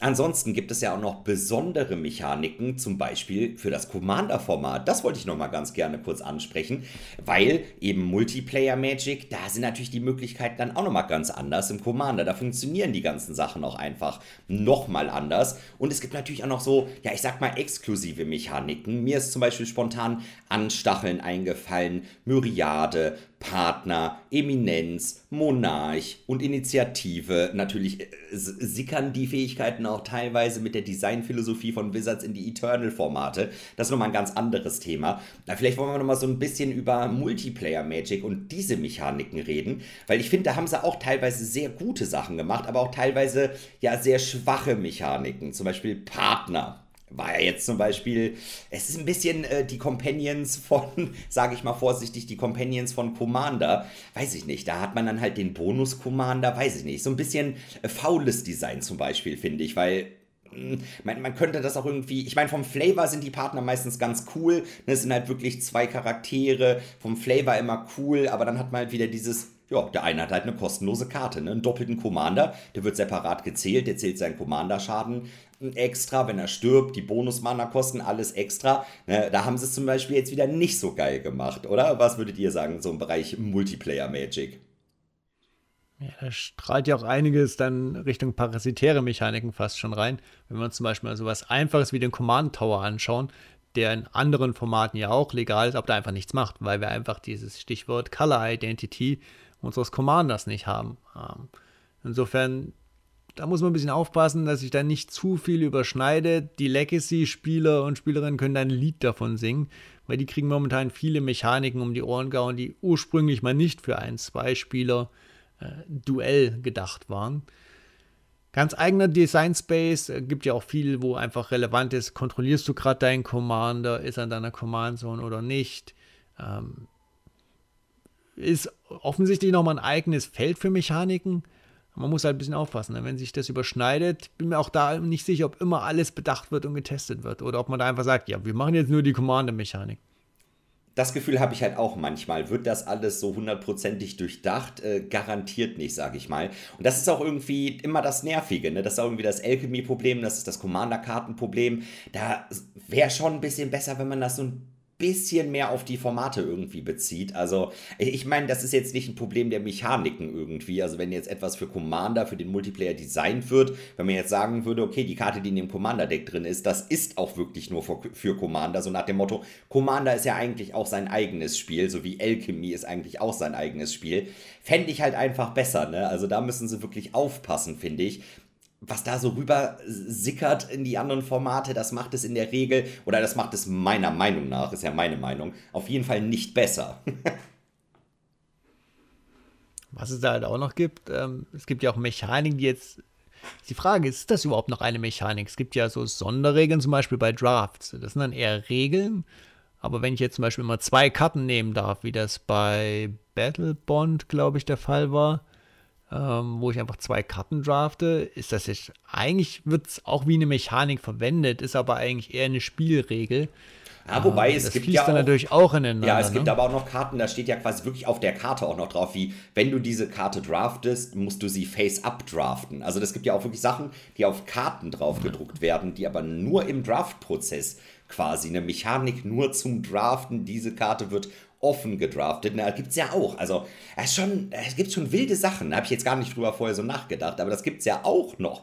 Also, äh, ist ja äh, ohne Ende. Supplemental-Produkt Wilder Westen. Definitiv. Ja. Ja, und dann auch tatsächlich sogar ähm, irgendwie Mechaniken, die im Spiel sind, aber die Prozesse außerhalb beeinflussen. Mhm. Also zum Beispiel, wo er jetzt gerade von Draft Face abredet, als die Double Face Karten bei Innistrad eingeführt wurden, wurde eine neue Regel zum Draften eingeführt, mhm. sodass jeder sein Pack durchsuchen musste und alle Double Faced Karten, die er hatte, erstmal am Tisch vorzeigen mussten. Also dann haben die Mechaniken sogar einen Impact darauf gehabt, wie man das Spiel dann spielt. Also sowohl, es geht in die eine Richtung wie auch in die andere Richtung. Mir fällt jetzt kein besonderes Beispiel ein, wo das sonst noch der Fall war, aber es gab sicherlich irgendwie bestimmt noch in irgendeinem Set irgendeine Mechanik, wo man auch besonders aufpassen musste. Weil ich zum Beispiel war jetzt letztens total überfordert. Das letztens auch schon ein bisschen länger her, aber Double-Face-Karten kommen ja zurück und jetzt ist das gar nicht mehr von Wizards so popularized worden, dass man irgendwie die Karten zeigen muss, wenn man draftet.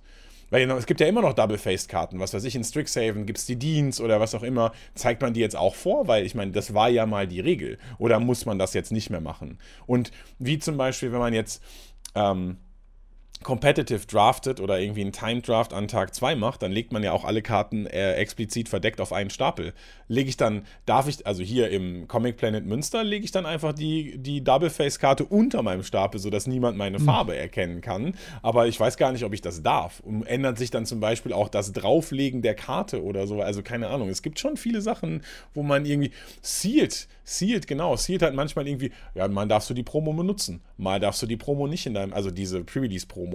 Mal gibt es ein extra Seeded Pack. Also das verändert ja dann auch den Sealed-Bau einfach. Da gibt es so viele Sachen, die man im weitesten Sinne als Mechanik be beschreiben könnte. Wahnsinn. Ja, dann lasst uns doch vielleicht darüber reden, was unsere persönlichen Top 3 und Bottom 3 Mechaniken sind. Ich glaube, das interessiert da draußen äh, die Zuhörer und Zuhörerinnen auch. Insofern fangen wir an mit unseren Top oder Bottom. Na, wir fangen positiv an, oder? Lass uns mit unseren Top-Mechaniken. Oder machen wir das Beste zum Schluss.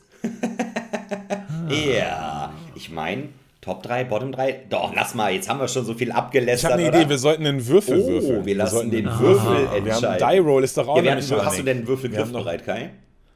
Ja, super nee. Vorschlag. doch, habe ich, habe ich. Ja, dann sagen wir, ich. Äh, gerade, gerade, gerade, Top 3, ungerade Bottom 3. Okay. Okay. 9. Ungerade Bottom 3 demnach. Alles Bottom klar. 3, okay. Ja, sollen wir erstmal, jeder stellt seine Bottom 3 vor oder, oder eine Person sagt vielleicht eine von der Bottom 3 und dann können wir gucken, ob wir die alle haben vielleicht. So nach dem Motto. Christian, hau doch einfach mal eine es raus. Besteht, es besteht die Chance für Überschneidung. Ja, ich fange gleich mal mit dem Elephant im Room an. Äh, meine Top-Hate-Mechanik ist Companion. Companion ist Müll. Ja, meine auch. Äh, wir haben jetzt schon ganz viele gebannt Companions und die, die nicht gebannt sind, tauchen jetzt trotzdem noch in den Formaten auf. Also einer nach dem anderen muss weggebannt werden. Also hat, ich weiß nicht, was sie da geraucht haben, dass sie das designt haben.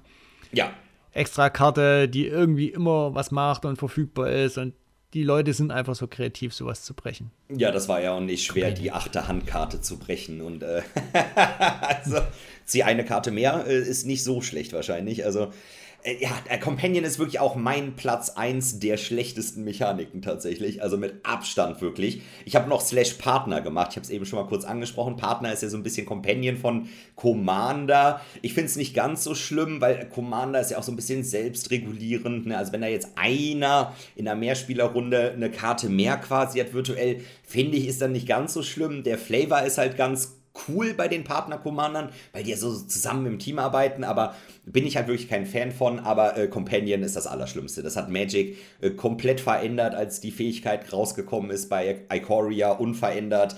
Und das war auch vom Design. Da gab es ja diesen Is-It Companion. Ne? Der war ja, der war ja quasi von der. Lutri. Genau, von der Fähigkeit war der ja quasi bauen Commander-Deck und dann musste, war der automatisch im Commander gebannt. Und mich nervt es bis heute bei Magic Arena im Deckbau, wenn man ein Companion noch, also dieses extra Feld für Companion im Deckbau, dass es da nicht einen Schalter gibt, irgendwie so für Companion an, aus aus oder irgendwie sowas. Und ach, es ist immer nervig. Companions sind immer nervig. Es sei denn, sie hätten die Companion-Fähigkeit weggelassen. Die Karten an sich finde ich nämlich okay. Ne, so Jorion, der, der große Himmelsdrache, die Himmelsschlange, äh, Flicker, alles, super.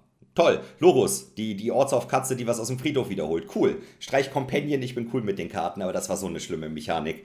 Ganz schlimm. Kai, hattest du die denn auch mit in deiner ich, Bottom 3 irgendwo? Nee, habe ich tatsächlich nicht. äh, aus zwei Gründen hatte ich die nicht dabei. A, oder eins, wusste ich, dass ihr Boomer auf jeden Fall Companion nehmen werdet. Und dann hätten, wir einfach, dann hätten wir einfach viel zu wenig Mechaniken, über die wir lästern können. Moment, bin ich Und, nicht der Jüngste? Bin ich jetzt auch ein Boomer? Warte mal. Keine Ahnung, weiß ich nicht. Ist egal.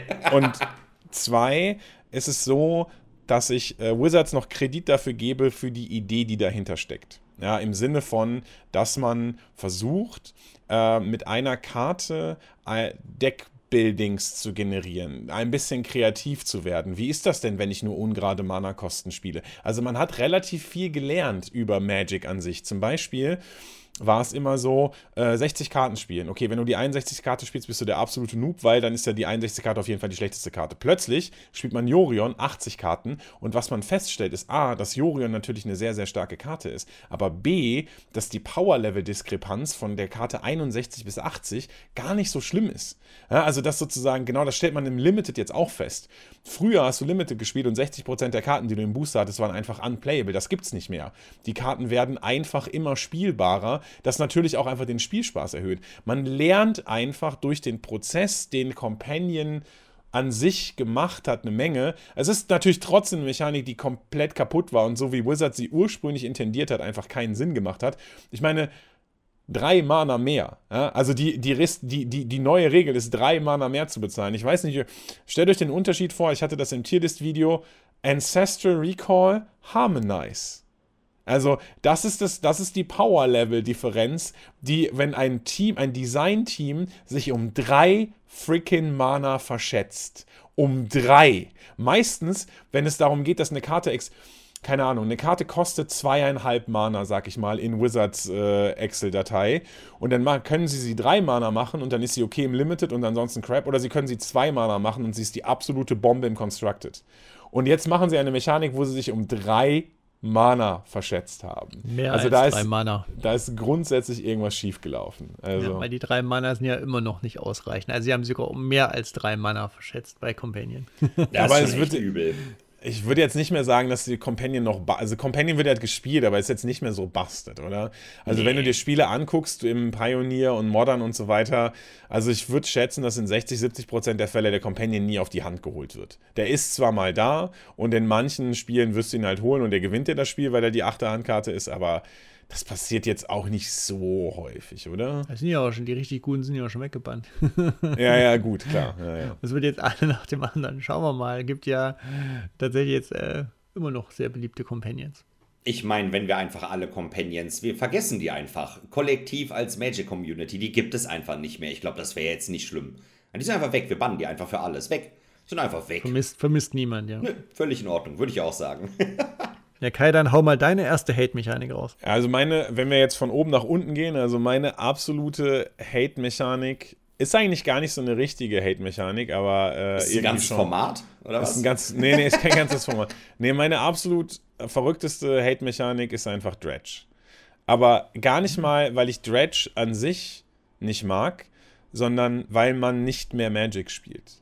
Also diese Mechanik führt dazu, dass du nicht mehr Magic spielst. Es geht um nichts mehr. Also alles das, was in irgendeiner Weise ein Magic-Spiel ausmacht, das ist A, Mana und B, Ressourcen in Form von Karten, spielt keine Rolle mehr. Du spielst ein anderes Spiel. Wenn du ein degeneriertes Dredge-Deck hast, dann maligst du auf Bazaar auf Bagdad und es ist völlig egal, was ansonsten passiert. Es ist einfach egal. Alles ist im Graveyard, alles kommt irgendwie. Natürlich ist es super anfällig und man wusste zu dem Zeitpunkt, wo man Dredge gemacht hat, vielleicht noch nicht, wie viele bescheuerte Sachen aus dem Graveyard zurückkommen können.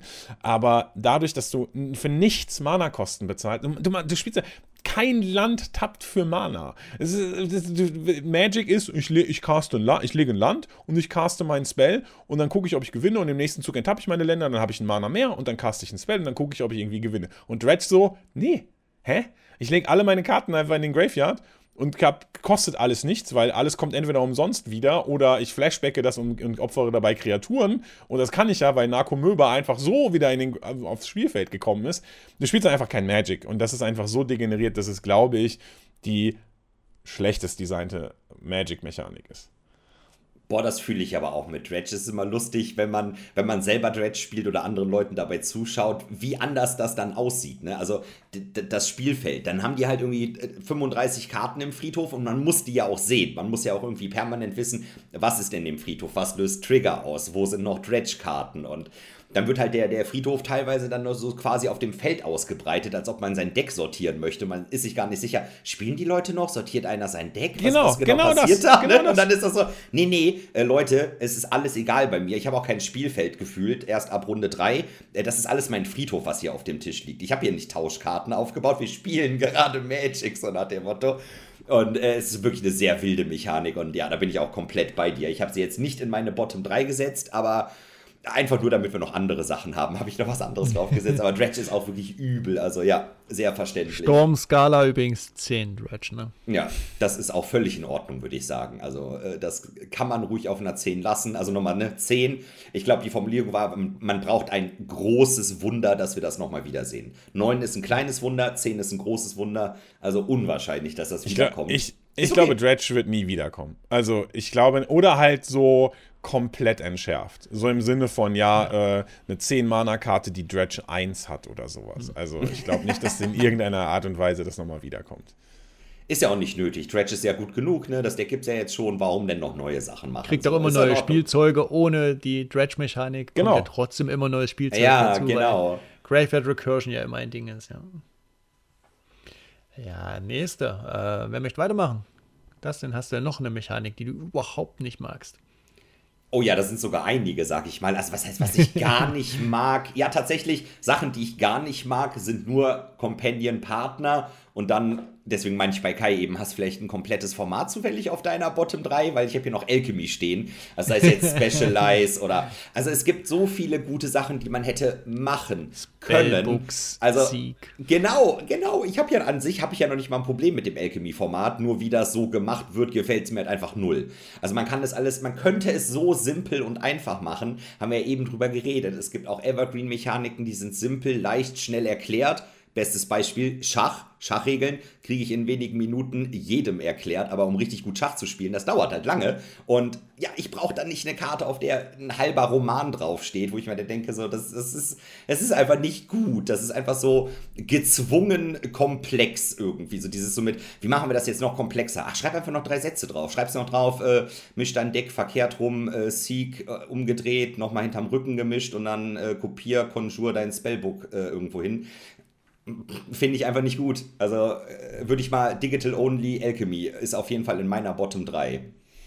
Also ich weiß nicht, ich verstehe nicht so ganz, was du gegen Trampler hast, die nicht geblockt werden können, aber okay. Also von daher äh, äh, kann ich leider nur beipflichten. Was heißt leider? Kann ich nur beipflichten. Äh, auch in meiner Bottom 3 ist jetzt Alchemy nicht explizit drin, aber Specialize, klar, Spellbooks und so weiter und Sieg, alles so Sachen, wo man sich darüber Gedanken macht und wo man vielleicht irgendwie das Ganze noch ein bisschen hätte besser machen können.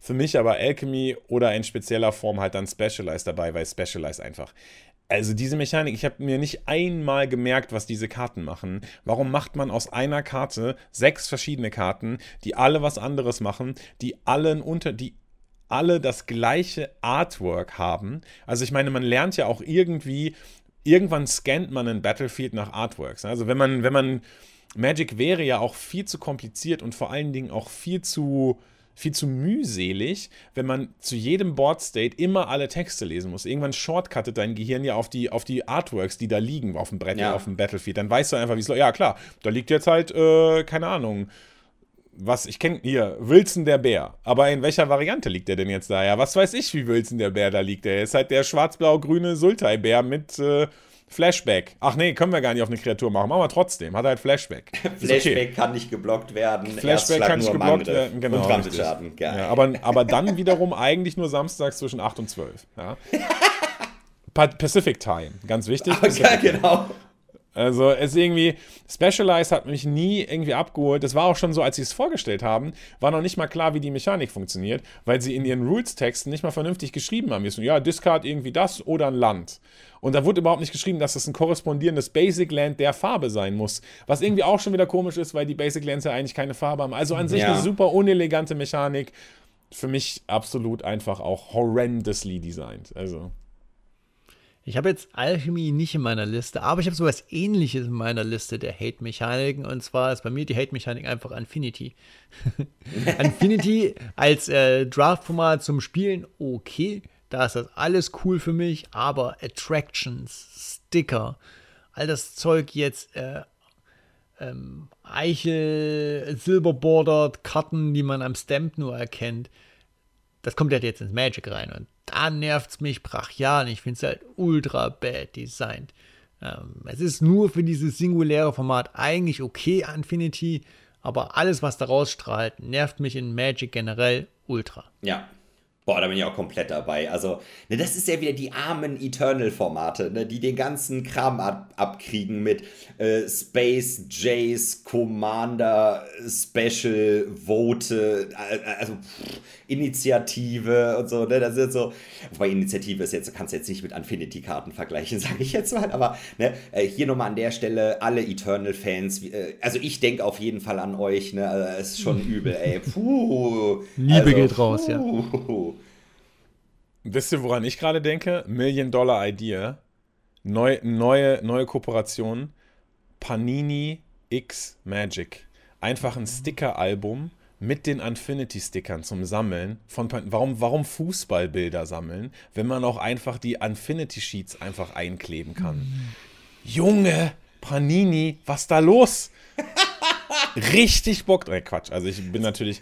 Ich finde Infinity jetzt nicht ganz so schlimm, aber Sticker ist halt schon ist halt schon problematisch. Sticker ja. war schon so ein bisschen ja. ein Lacher. Also, also ich, die waren ich, schon. Sehe ich ein, nicht so. Also Unsets an sich, das wollte ich auch noch mal kurz erwähnt haben. Unsets an sich finde ich ja auch mega, mega geil. Aber das ist dann halt auch wieder, das ist wieder ein eigenes Spiel streng genommen. Mhm. Ne? Also es hat halt die grundlegenden Magic-Regeln, aber es ist irgendwie sein eigenes Spiel und dann finde ich es halt auch einfach gut, wenn das eben sich vom Rest des Spiels ein bisschen fernhält, die, diese ganz speziellen Sachen. Also auch eine sch schön, schön positioniert in der Bottom 3, würde ich aber sagen. Aber doch, doch, kann man schon mal machen.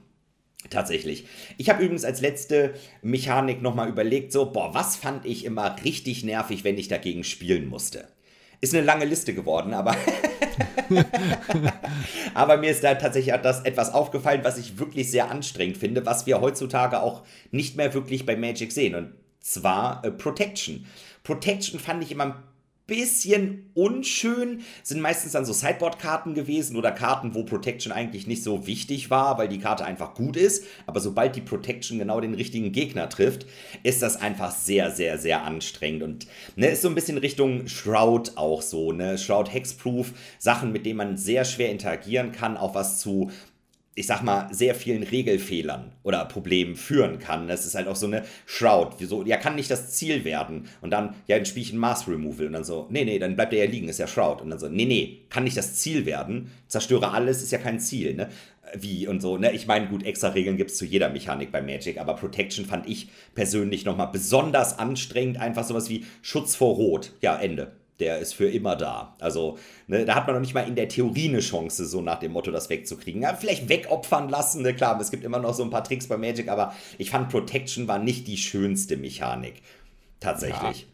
Absolut. Also ich meine, wir sehen das jetzt auch heute wieder äh, oder häufig regelmäßig noch was mit Bonecrusher Giant. Ne? Damage can't be prevented. Wie funktioniert denn das mit Protection und so? Also da mhm. diese, dieses Rules wir war, was dann um Protection da ist, kann ich dir komplett zustimmen. Auch letztens noch gesehen tatsächlich. Ähm, die tatsächlich passiert das jetzt auch aktuell im äh, Limited. Ja? Es gibt ja. eine Karte mit Protection, oder ich weiß nicht, mehrere Karten mit Protection. Es gibt auf jeden Fall das Schwert, das rot-grüne Schwert. Ach, ja, ich habe jetzt schon super viel gegen Leute gespielt, die erst ein rotes Equipment anlegen und dann das rote Schwert.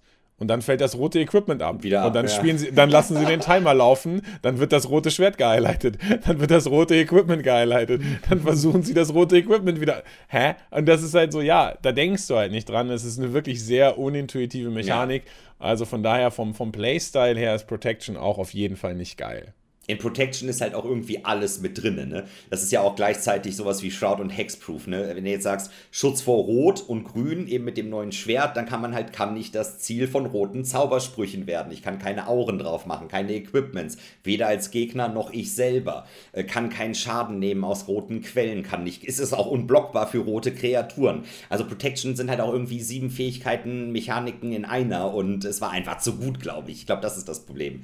Wenn sie trifft, ist sie einfach zu gut. Ja. Wo wir gerade schon von absolut wundervollen Mechaniken sind, mit denen man sehr gut spielen kann, habe ich auch noch eine für euch. Ist nämlich auch noch in meinen Top 3 drin, Miracle. Oh, ich habe Miracle. Mm. Miracle ist so richtig. Miracle ist jetzt nicht, sagen wir mal, genau das. Miracle ist jetzt nicht vom, von den Regeln her so schlimm wie Protection, aber von der Art und Weise, wie du Magic spielst, ist das halt schon. Also, Miracle ist halt so eine. Miracle ist eine Mechanik, die hat A für mich eine viel, viel zu hohe Varianz, weil die Miracle-Karten waren entweder unfassbar busted, wenn sie die oberste Karte deiner Bibliothek waren, oder sie waren halt einfach. Sie haben halt 700 Mana gekostet. Und dann musstest du auch jedes Mal, also wie oft Leute, tatsächlich, jetzt sagt das gerade, wie oft Leute einfach ihre Miracle-Karte gezogen haben, wie viele Judge Calls es da gab. Ja, aber die habe ich gerade gezogen. Ja, aber das wissen wir nicht, weil du die Karte in deiner Hand getan hast. Ja, aber keine Ahnung. Ja, aber du hättest vielleicht vorher einfach mal kurz lugen sollen und dann auf die andere. Ja, aber dann weiß der Gegner ja, dass ich Miracles spiele. Ja, das stimmt, aber also alleine schon, wie man Miracles mit damit umzugehen hat, mit dieser Mechanik, weil es eben die erste Karte gewesen sein muss, die man in dem Zug gezogen hat hat. Ja, man muss die immer gesondert behalten. Ja. Ich meine, wenn ihr, wenn ihr mal so bei, bei Proton oder sowas guckt, ne, wie, wie die Profispieler mit ihren Händen umgehen. Also angenommen, die haben fünf Handkarten und casten einen Preordain oder so. Dann werden die Handkarten erstmal beiseite gelegt, damit man ganz, ganz, ganz weit weg ist. Ja, genau, da ist die Temporal Mastery. Ja, ja, ja, okay, ich sehe schon. Christian hat ein gesleevedes Temporal Mastery Deck. Also, falls ihr wissen wollt, wer hier den schlechtesten Charakter hat, müsst ihr gar nicht mehr, müsst ihr gar nicht mehr weiter gucken. Wisst ihr einfach schon Bescheid. Ich hoffe, das wird auch in der Videoversion eingeblendet. ich überlege gerade, wo ich meine Kündigung hinschicken muss. Ja, also ja. komm, Kai, bisschen Miracle geht immer. Ja, ich also wie gesagt, es ist ja einfach nur so vom Playstyle ist es halt so kaputt gewesen, dass du halt immer irgendwie erstmal erstmal lugen musst, dann hast du es einmal vergessen, dann war es natürlich die Miracle-Karte, die du getopdeckt hast. Natürlich. Die ganzen Judge-Calls und so, oh, es war super nervig. Miracles hat eine Pro-Tour gewonnen. Das war auch die absolut randomste Pro-Tour. Alexander Hain mit Entreat the Angels, ja, mache ich hier für 20. Oh. Oh, das hat mich auch wirklich, also sowohl ja. Playability als auch Varianz ist einfach nicht geil in Miracle. Ja gut, ich gebe es zu, ich habe ein Legacy-Deck mit Entreaty Angels und ein Modern-Deck mit Temporal Mastery. Also kann ich nicht mitgehen bei der Mechanik. Finde ich äh, spielbar. oh, interessant. Ich finde es auch ganz schlimm tatsächlich, Miracle. Also, ne, ob das jetzt ein 6-Mana-Mass-Removal oder ein 1-Mana-Mass-Removal ist, haben wir schon bei Companion drüber geredet. So 3-Mana-Unterschied, was ist denn das schon? Das ist ja nichts, ne? Also, also statt 1 und 6 und ja, super, also toll. Besonders wenn Sensei's Divining Top noch mit im Spiel ist und jede Runde mm. wird noch eine halbe Stunde das Deck sortiert und dann, oh, großartig. Mm. Ja, absolut, mm. ja. Ich hätte, noch als, ich hätte noch als Honorable Mentions anzusehen, dann bin ich mit meiner Bottom 3 auch schon durch. Die Rolling, das war auch immer schon so so, also die haben es einigermaßen okay gemacht, aber es war trotzdem schon immer so, dass wenn der Gegner mal random die 20 gerollt hat in Avis, ach nee, in Avis, in Adventures in the Forgotten Realms, war es halt einfach kaputt. Und äh, auch noch äh, eine meiner favorisierten Mechaniken, wo es dann wieder, also Die Rolling eher, was die Varianz angeht und was die Playability angeht, auf jeden Fall Meld. Da gibt es jetzt, also Meld war ja dieses, wo du beide Karten im Spiel haben musst und dann melden, die werden zu einer großen Karte, wie jetzt hier Ursa und Mishra ah, ja. aus Brothers War, wo dann zwei Karten zu einer zusammengefügt werden und dann irgendwie, irgendwie gedreht werden und du musst beide. Lass das doch einfach. Nutzt doch einfach. Also, ich meine, es ist ja okay. Aber nimm doch einfach die eine Karte und von mir aus mit Rückseite. Aber jetzt pack die doch nicht irgendwie mehr. Was passiert denn mit den verschiedenen Permanents, wenn ich die obere Hälfte bounce? Keine Ahnung. Also es ist einfach auch schon wieder so, oh, nee, nee, nee, nee. Ich muss dich enttäuschen. Äh, beides auf der Storm-Skala ungefähr bei einer 5 angesiedelt. Was? Die Rolling und äh, Meld wird also beides wiederkommen wahrscheinlich. Jo. Ja, ist echt nicht das schönste Design. Die Rolling finde ich auch, also ne, wenn man am Anfang schaut, wer beginnt das Spiel, da würfel ich einen Würfel, das finde ich auch sehr in Ordnung.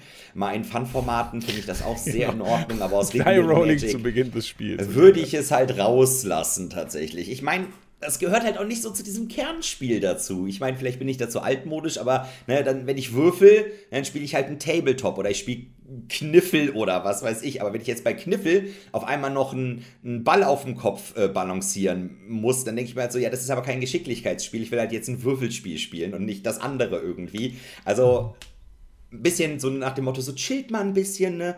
äh, nicht, nicht ganz so wild gehen, fände ich völlig in Ordnung. Also eine habe ich noch als Hate-Mechanik. Bei mir Eminenz finde ich ja, jetzt vielleicht auch so ein bisschen als Platzhalter. Äh, das ist, wenn Commander-Kreaturen aus der Command-Zone schon einen Effekt haben. Also die sind eigentlich gar nicht im Spiel und haben trotzdem einen Effekt.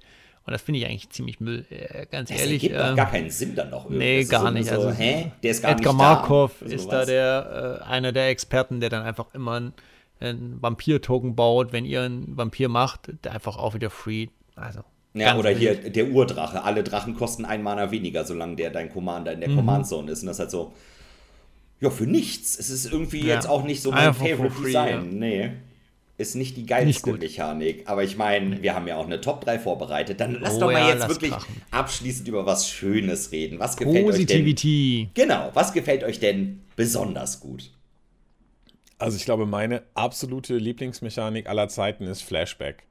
Ähm, das, hat, das ist einfach so eine Wohlfühlmechanik für mich. A, ist sie relativ simpel, ja, weil ja, ich kann sie aus dem Graveyard nochmal casten für ihre Flashback-Kosten. Das ist jetzt etwas, wo man jetzt nicht so in, die, in den Protection-Design-Space reingeht und wissen muss, was passiert, wenn der Damage prevented wird oder so, sondern einfach, hey, ich kann sie nochmal casten. Und B, ist das einfach so, ich kriege mehr Value, ja, also ich kann eine Karte zweimal benutzen und es ist halt einfach, in der Zwischenzeit ist der Graveyard da deine zweite Hand geworden. Es gibt so viel Self-Mill, Karten in den Graveyard legen äh, und dann irgendwie aus dem Graveyard. Es, es fühlt sich einfach für mich gut an zu wissen, du, ich kann meinen Graveyard durchstöbern und da finde ich vielleicht noch irgendwas, was mir jetzt weiterhilft. Es ist einfach so, ach, guck mal, hier habe ich ja noch ein Silent Departure oder ein Grasp of Darkness oder was auch immer.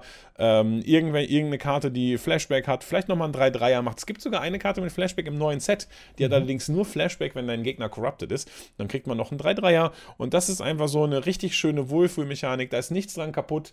Man kann irgendwie äh, man hat Value, man hat Synergien mit Graveyard. Das ist einfach schön. Ich mag Flashback. Tolle Mechanik. Boah, mag ich auch. Habe ich jetzt nicht direkt in meine Top 3 reingesetzt, aber genau das. Es ist halt jetzt auch wieder auffällig, finde ich. Es ist ja eine relativ simple Fähigkeit. Nur bezahl nochmal extra Kosten, du kriegst genau die gleiche Karte, die kennst du schon, das hast du schon, alle haben das gesehen.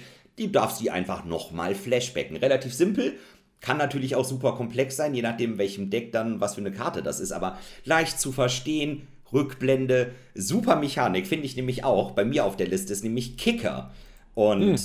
das, das ist ja ähnlich, sage ich jetzt mal. Ne? Kicker kann man halt nicht nochmal aus dem äh, Friedhof spielen, aber das ist halt so, wenn man eine Kickerkarte im späteren Spielverlauf findet, wenn man das Bonus-Mana hat, kann man die Karte halt ein bisschen stärker machen.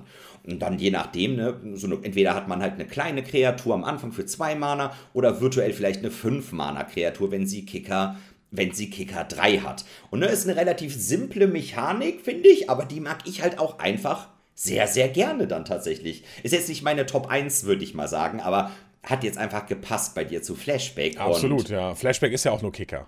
Also machen wir uns nichts vor, Flashback. Ja. ja, oder Kicker ist Flash. Nee, alles ist Kicker, so, Entschuldigung. Ja, ja, ja, ja, nee, stimmt. Also, ja, stimmt, das ist ja das Meme eigentlich. Ja, stimmt, alles ist Kicker, aber Kicker ist auch einfach gut irgendwie. Ja. Habe ich auch in meiner Liste, Kicker habe ich auch. Ach, echt? Ist einfach die, ja, ja, ist einfach die Bread and Butter Mechanik. Ähm, kann man eigentlich nie was falsch machen mit Kicker, das finde ich cool. Ja. Eine Mechanik, die ich auch cool finde, die habe ich äh, an der Spitze meiner Liste stehen, äh, ist Monarch. Äh, klingt jetzt ein bisschen komisch, weil das ja auch aus so einem Supplemental-Produkt ist. Ja. Aber ich finde, gerade Mehrspieler-Magic wird ja sehr viel gespielt. Wir sind ja hier bei Magic the Commandering. Und Ach, Monarch stimmt. macht jede Mehrspieler-Partie einfach besser, weil es dafür sorgt, dass Combat wieder relevant wird ähm, einfach dafür sorgt, dass interagiert werden muss, dass man sich nicht verstecken kann. Äh, einfach, dass miteinander gespielt werden muss. Und das geht auch reihum. Ne? Einer holt sich den Monarch, dann holt sich der nächste von dem wieder den Monarch. Ähm, erzeugt, ich finde immer, jedes Multiplayer-Deck braucht mindestens eine Karte, die den Monarchen macht, um den Tisch besser zu machen. Ja, da hast du auf jeden Fall recht. Ich finde, das ist auch eine super Mechanik. Macht mehr Spielerrunden richtig, richtig gut und mm. war ja wirklich schön ausgewählt. Das ist auch eine sehr schön designte Mechanik, sage ich jetzt mal. Ich habe zufällig, oder Kai, wolltest du noch was dazu sagen? Weil ich habe auch nee, noch eine Mehrspieler-Mechanik tatsächlich bei mir auf der Top-Liste. Ich habe noch Anstacheln, also Goat habe ich noch mit drauf. Das gefällt mir tatsächlich auch relativ gut, weil es ist eben, man, wenn man eine Kreatur anstachelt, dann muss sie im nächsten Kampf angreifen, aber sie kann eben nicht uns selber angreifen. Also wenn wir die Person sind, die die Kreatur anstachelt, dann muss irgendein Gegner angegriffen werden, eben so lange das geht, eben so lange noch genug Spieler da sind. Also, es ist schon lustig einfach. Also, ich finde immer, Anstacheln ist immer geil. Das, das stachelt auch die Runde an. Ne? Also, Commander ist ja auch ein bisschen so Social-Runde und damit kann man die Leute gut anstacheln. Also, sowas mag ich einfach ganz gerne. Es ist, sowas spiele ich gerne. Ist geil. Aber geht halt nur im Multiplayer, ansonsten macht es halt gar keinen Sinn. Ja, tatsächlich ist Goat nämlich eigentlich gar nicht so mal, oh. weil du hast jetzt gerade zum Erklären irgendwie, ich habe auf die Uhr geschaut, zwölf Minuten gebraucht und dann gibt es auch noch zwölf Sonderregeln, weil wenn ich keinen anderen angreifen kann, dann greife ich doch denjenigen an, der, der äh, das Goat gemacht hat. Ähm, ich finde es zu clunky. Die Idee finde ich gut, aber die Umsetzung finde ich bei Go zu clunky. Aber da mhm. sieht man auch wieder, dass natürlich jeder Spielertyp da tatsächlich auch so seine eigenen Präferenzen hat. Boah, jetzt fühle ich mich gerade ein bisschen schlecht, dass ich keine Multiplayer-Mechanik. Ich habe jetzt einfach tatsächlich nur an Singleplayer-Mechaniken gedacht. Ähm, aber. Ist doch kein find, Problem. Ich finde, ich finde, ich finde Goat. Also ich habe bisher eine Erfahrung mit Goat gemacht. Es gibt irgendwie so einen Beholder, der unendlich viel rumgoadet, so einen rot-schwarzen Beholder Legendary Commander, den hat Bolle mal gespielt absolut, absolut chaotisch am Tisch. Da ist alles, da wurde einfach nur noch rumgegoadet. Man wusste, also es war echt abgefahren. Aber es hat auf jeden Fall zu vielen Combats geführt, das stimmt. ja, es ist nicht die leichteste Mechanik. Man kann sehr schnell den Überblick verlieren und simpel ist es, hat jetzt Christian gesagt, simpel ist die Geschichte auf jeden Fall nicht und ein paar extra Regeln und so. Also äh, da will ich mich auch gar nicht rausreden mit der Mechanik. Ich ja. finde die Idee halt echt geil. Es gibt auch ein paar echt fiese Decks und dann führt das zu echt unangenehmen Spielsituationen, wenn man die ganze Zeit angestachelt wird und man braucht seine Kreaturen, die sollen nicht angreifen und ah, ja, das ja. ist echt fies, halt. fies. halt. Das ist eine fiese Mechanik, aber ja, kann nicht alles nett sein. das stimmt. Ähm, meine zweite der Top-Mechaniken äh, sind Sagas. Äh, für viele auch gefixte Planeswalker. Äh, aber eigentlich auch nur Kicker, wenn man ganz ehrlich ist. Im Prinzip, im Prinzip so eine Mischung aus Kicker und Horsemanship. Ähm, ich mag halt einfach, äh, auch hier ähnlich wie bei Flashback, ähm, es ist einfach, es ist auch wieder so eine Wohlfühlmechanik im Sinne von, ich caste eine Saga und dann weiß ich, in den nächsten zwei Runden oder je nachdem, wie viele Kapitel die Saga jetzt auch immer hat, passieren Dinge, die gut für mich sind und ich muss mich darum nicht kümmern. Ja, es ist einfach da, es geht weiter, ich kriege vielleicht einen 1-1-Token, ich kriege vielleicht eine Marke, vielleicht ziehe ich ein paar Karten oder sowas und das passiert einfach automatisch, das sitzt halt da und ich denke mir so, cool, Planeswalker ähm, sind dann manchmal ja, wenn sie eben die guten Abilities haben, einfach schon so ein bisschen zu stark, weil sie eben konstant auf dem Battlefield bleiben. Sagas dann eben so ein bisschen gefixter. Hey, nach drei Kapiteln hört es auf. Gut, es gibt jetzt diese Flip-Sagas. Fable of the Mirror Breaker müssen wir, haben, wir, haben wir ja auch schon einen Award dran verliehen. Ist jetzt auch keine schlechte Magic-Karte, das kann man so nicht sagen. Ähm, aber jetzt auch einfach alle anderen Sagas, die dann irgendwie in den Graveyard gehen nach dem dritten Kapitel oder nach dem vierten Kapitel oder was auch immer, mag ich einfach, fühlt sich gut an, haben sie gut gemacht. Ich fand auch, ich glaube, Sagas ist auch das erste Mal ja zum Dominaria, jetzt 2017 oder 2018 Dominaria erschienen. Und da haben sie Richard Garfield nochmal reingeholt. Richard Garfield, hey, hast du noch eine Idee für eine neue Mechanik? Er so, ja klar, hier Sagas. Und dann war das plötzlich irgendwie so ein Riesenhit. Äh, also nochmal Props an Richard Garfield für mich. Äh, Sagas, total super Mechanik, auch flavorful. Also dadurch, dass sie jetzt immer diese meistens ja irgendwie so eine Geschichte erzählen, ne? Was weiß ich, The, The Fall of Benalia oder was weiß ich, äh, History of Benalia oder sowas, dann kommen die Ritter und man hat dieses langgezogene Artwork, was irgendwie, also es ist artwork-technisch gut. Die Karte sieht erstmal ein bisschen befremdlich aus, weil es nicht so aussieht wie eine klassische Magic-Karte, aber eben ansonsten für mich auch eine sehr schöne Mechanik. Ich habe wieder nebenbei in die Storm-Skala geschaut. Das mache ich ja hier. Äh, Sagas äh, waren mal eine 4, sind jetzt eine 2. Also Sagas ist quasi schon Evergreen. Nice. Wenn es denn zum Flavor der Edition passt. Ich mag Sagas auch, bin ich ehrlich. Ich auch, ich finde sie auch extrem gut. Jetzt hast du aber eben auch gesagt, die Kikijiki, die Fable-Saga. Also, sobald die klassische Saga finde ich richtig geil. Also wirklich 10 von 10. Dann, wenn wieder ein Transform-Part dazu kommt, die sind teilweise auch ein Ticken zu stark halt geworden Richtung Fable. Ne, da würde ich mal sagen, seid vorsichtig und gerade Karten permanent, das finde ich immer sehr anstrengend bei Paper Magic. Transform-Karten, Hülle rein, raus oder was auch immer. Äh, schwierig, aber die klassische Sage, flavormäßig absoluter Win, sag ich mal. Man sieht ja auch dann an den Kapiteln, ne, so was ist denn da passiert. Die erzählen ja schon die Geschichte selber quasi, die Karte anhand ihrer Effekte und ja. das ist wirklich designmäßig geil geworden. Also gefällt mir auch richtig, richtig gut. Sehr schön, ja. Mhm. Meine letzte Top-Mechanik, die wir jetzt noch nicht hatten, ist Ninjutsu. Ähm, das ist jetzt tatsächlich eher so ein äh, persönliches Ding. Ich glaube, es ist jetzt äh, ansonsten eher eine Mechanik im Average, aber ich finde es einfach sehr interessant. Es bringt einen guten Flavor mit, also spiegelt ziemlich gut wider dieses Ninja-Tum und sowas. Es ist noch gut erklärbar und gut verständlich. Ähm, es warpt Formate jetzt nicht so sehr, warpt Decks nicht so sehr, also sehr interessant. Ähm, coole Mechanik, mag ich. Haben wir jetzt zum zweiten Mal gehabt kann ich dir tatsächlich nur zustimmen. Es ist bei mir auch mit in der Top 3, weil es einfach so eine Fähigkeit ist, die, ah, die ist auch so vom Flavor, das trifft es genau. Ninjas mit Ninjutsu und eine ungeblockte Kreatur, die sich irgendwo vorbeimogelt oder eine kleine fliegende Kreatur, die mal irgendwo lang geflogen ist und dann sagt der Ninja noch von der Hand und da kann man auch so geile Spielzüge mitmachen, also das Sequencing und dann kann man hier nochmal rein in den Jutsun und dann nochmal oben drauf und nochmal und man kann ja die eine wieder zurück auf die Hand nehmen und dann auch wieder selber rein in den Jutsun und da gibt es so viele Möglichkeiten und es ist eine vermeintlich so simple Fähigkeit, nimm eine angreifende Kreatur zurück auf die Hand und tausch sie aus.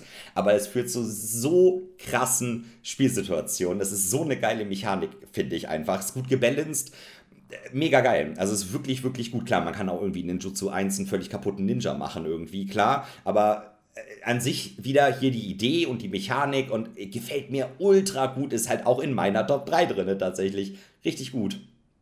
Ja, also total verständlich, genau das, was ihr gesagt habt, flavorful und auch einfach eigentlich simpel, aber erzeugt doch durch das Sequencing eine sehr, sehr hohe Komplexität. Also Ninjutsu, Supermechanik, kann ich auch nichts gegen sagen. Ich habe auch immer gerne in Kamigawa äh, hart durch Ninjutsu.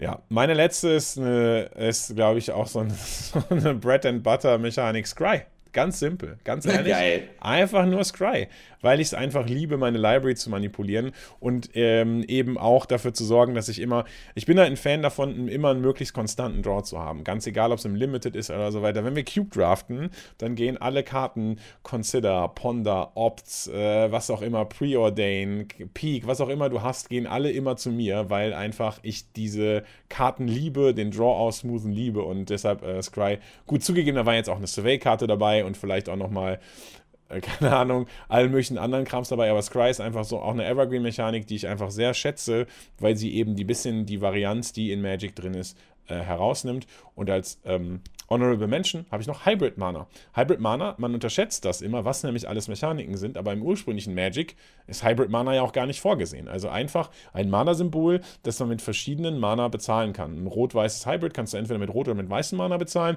und das nimmt auch so ein bisschen die Varianz raus, denn eine sozusagen eine Karte, die rot, rot, weiß, weiß kostet, ist relativ schrecklich. Eine Karte, die vier Hybrid rot, weiß kostet, kannst du mit jeder beliebigen Kombination an rotem und weißem Mana bezahlen. Und das äh, ist halt einfach eine, einfach auch so eine schöne Mechanik, weil die eben seltener zu viel Bad-Momenten führt, weil man in der Regel seine Spells casten kann. Mag ich also auch sehr gerne auch eine richtig geile Auswahl. Gerade Hybrid-Mana, finde ich, ist auch eine schöne, von der, vom Flavor her ist das eine schöne Geschichte. Das sieht man ja oft, auch bei den Gildenkarten war das, glaube ich. Ne? Also wenn eine, wenn eine Karte oder eine Kreatur so krass in einer Color-Combination drin ist, dann ist es ihr sogar egal, welche Farben man dafür bezahlt. Hauptsache, es kommt irgendwie dabei rum. Ob es dann viermal weiß, viermal rot oder 2-2, 1-3, 3-1 ist, egal. Also Das ist schon ganz cool. Also wieder vom Flavor gefällt mir das auch gut. Netter Menschen noch auf jeden Fall. Doch, ja. Gut, dann haben wir euch heute richtig Mechaniken auf die Ohren gegeben. Aber jetzt gibt es noch am Schluss ein Trivia zu unreleased Mechaniken. Es gibt auch Mechaniken, die schon geteased wurden, aber noch gar nicht existieren. Auch ziemlich wild, oder?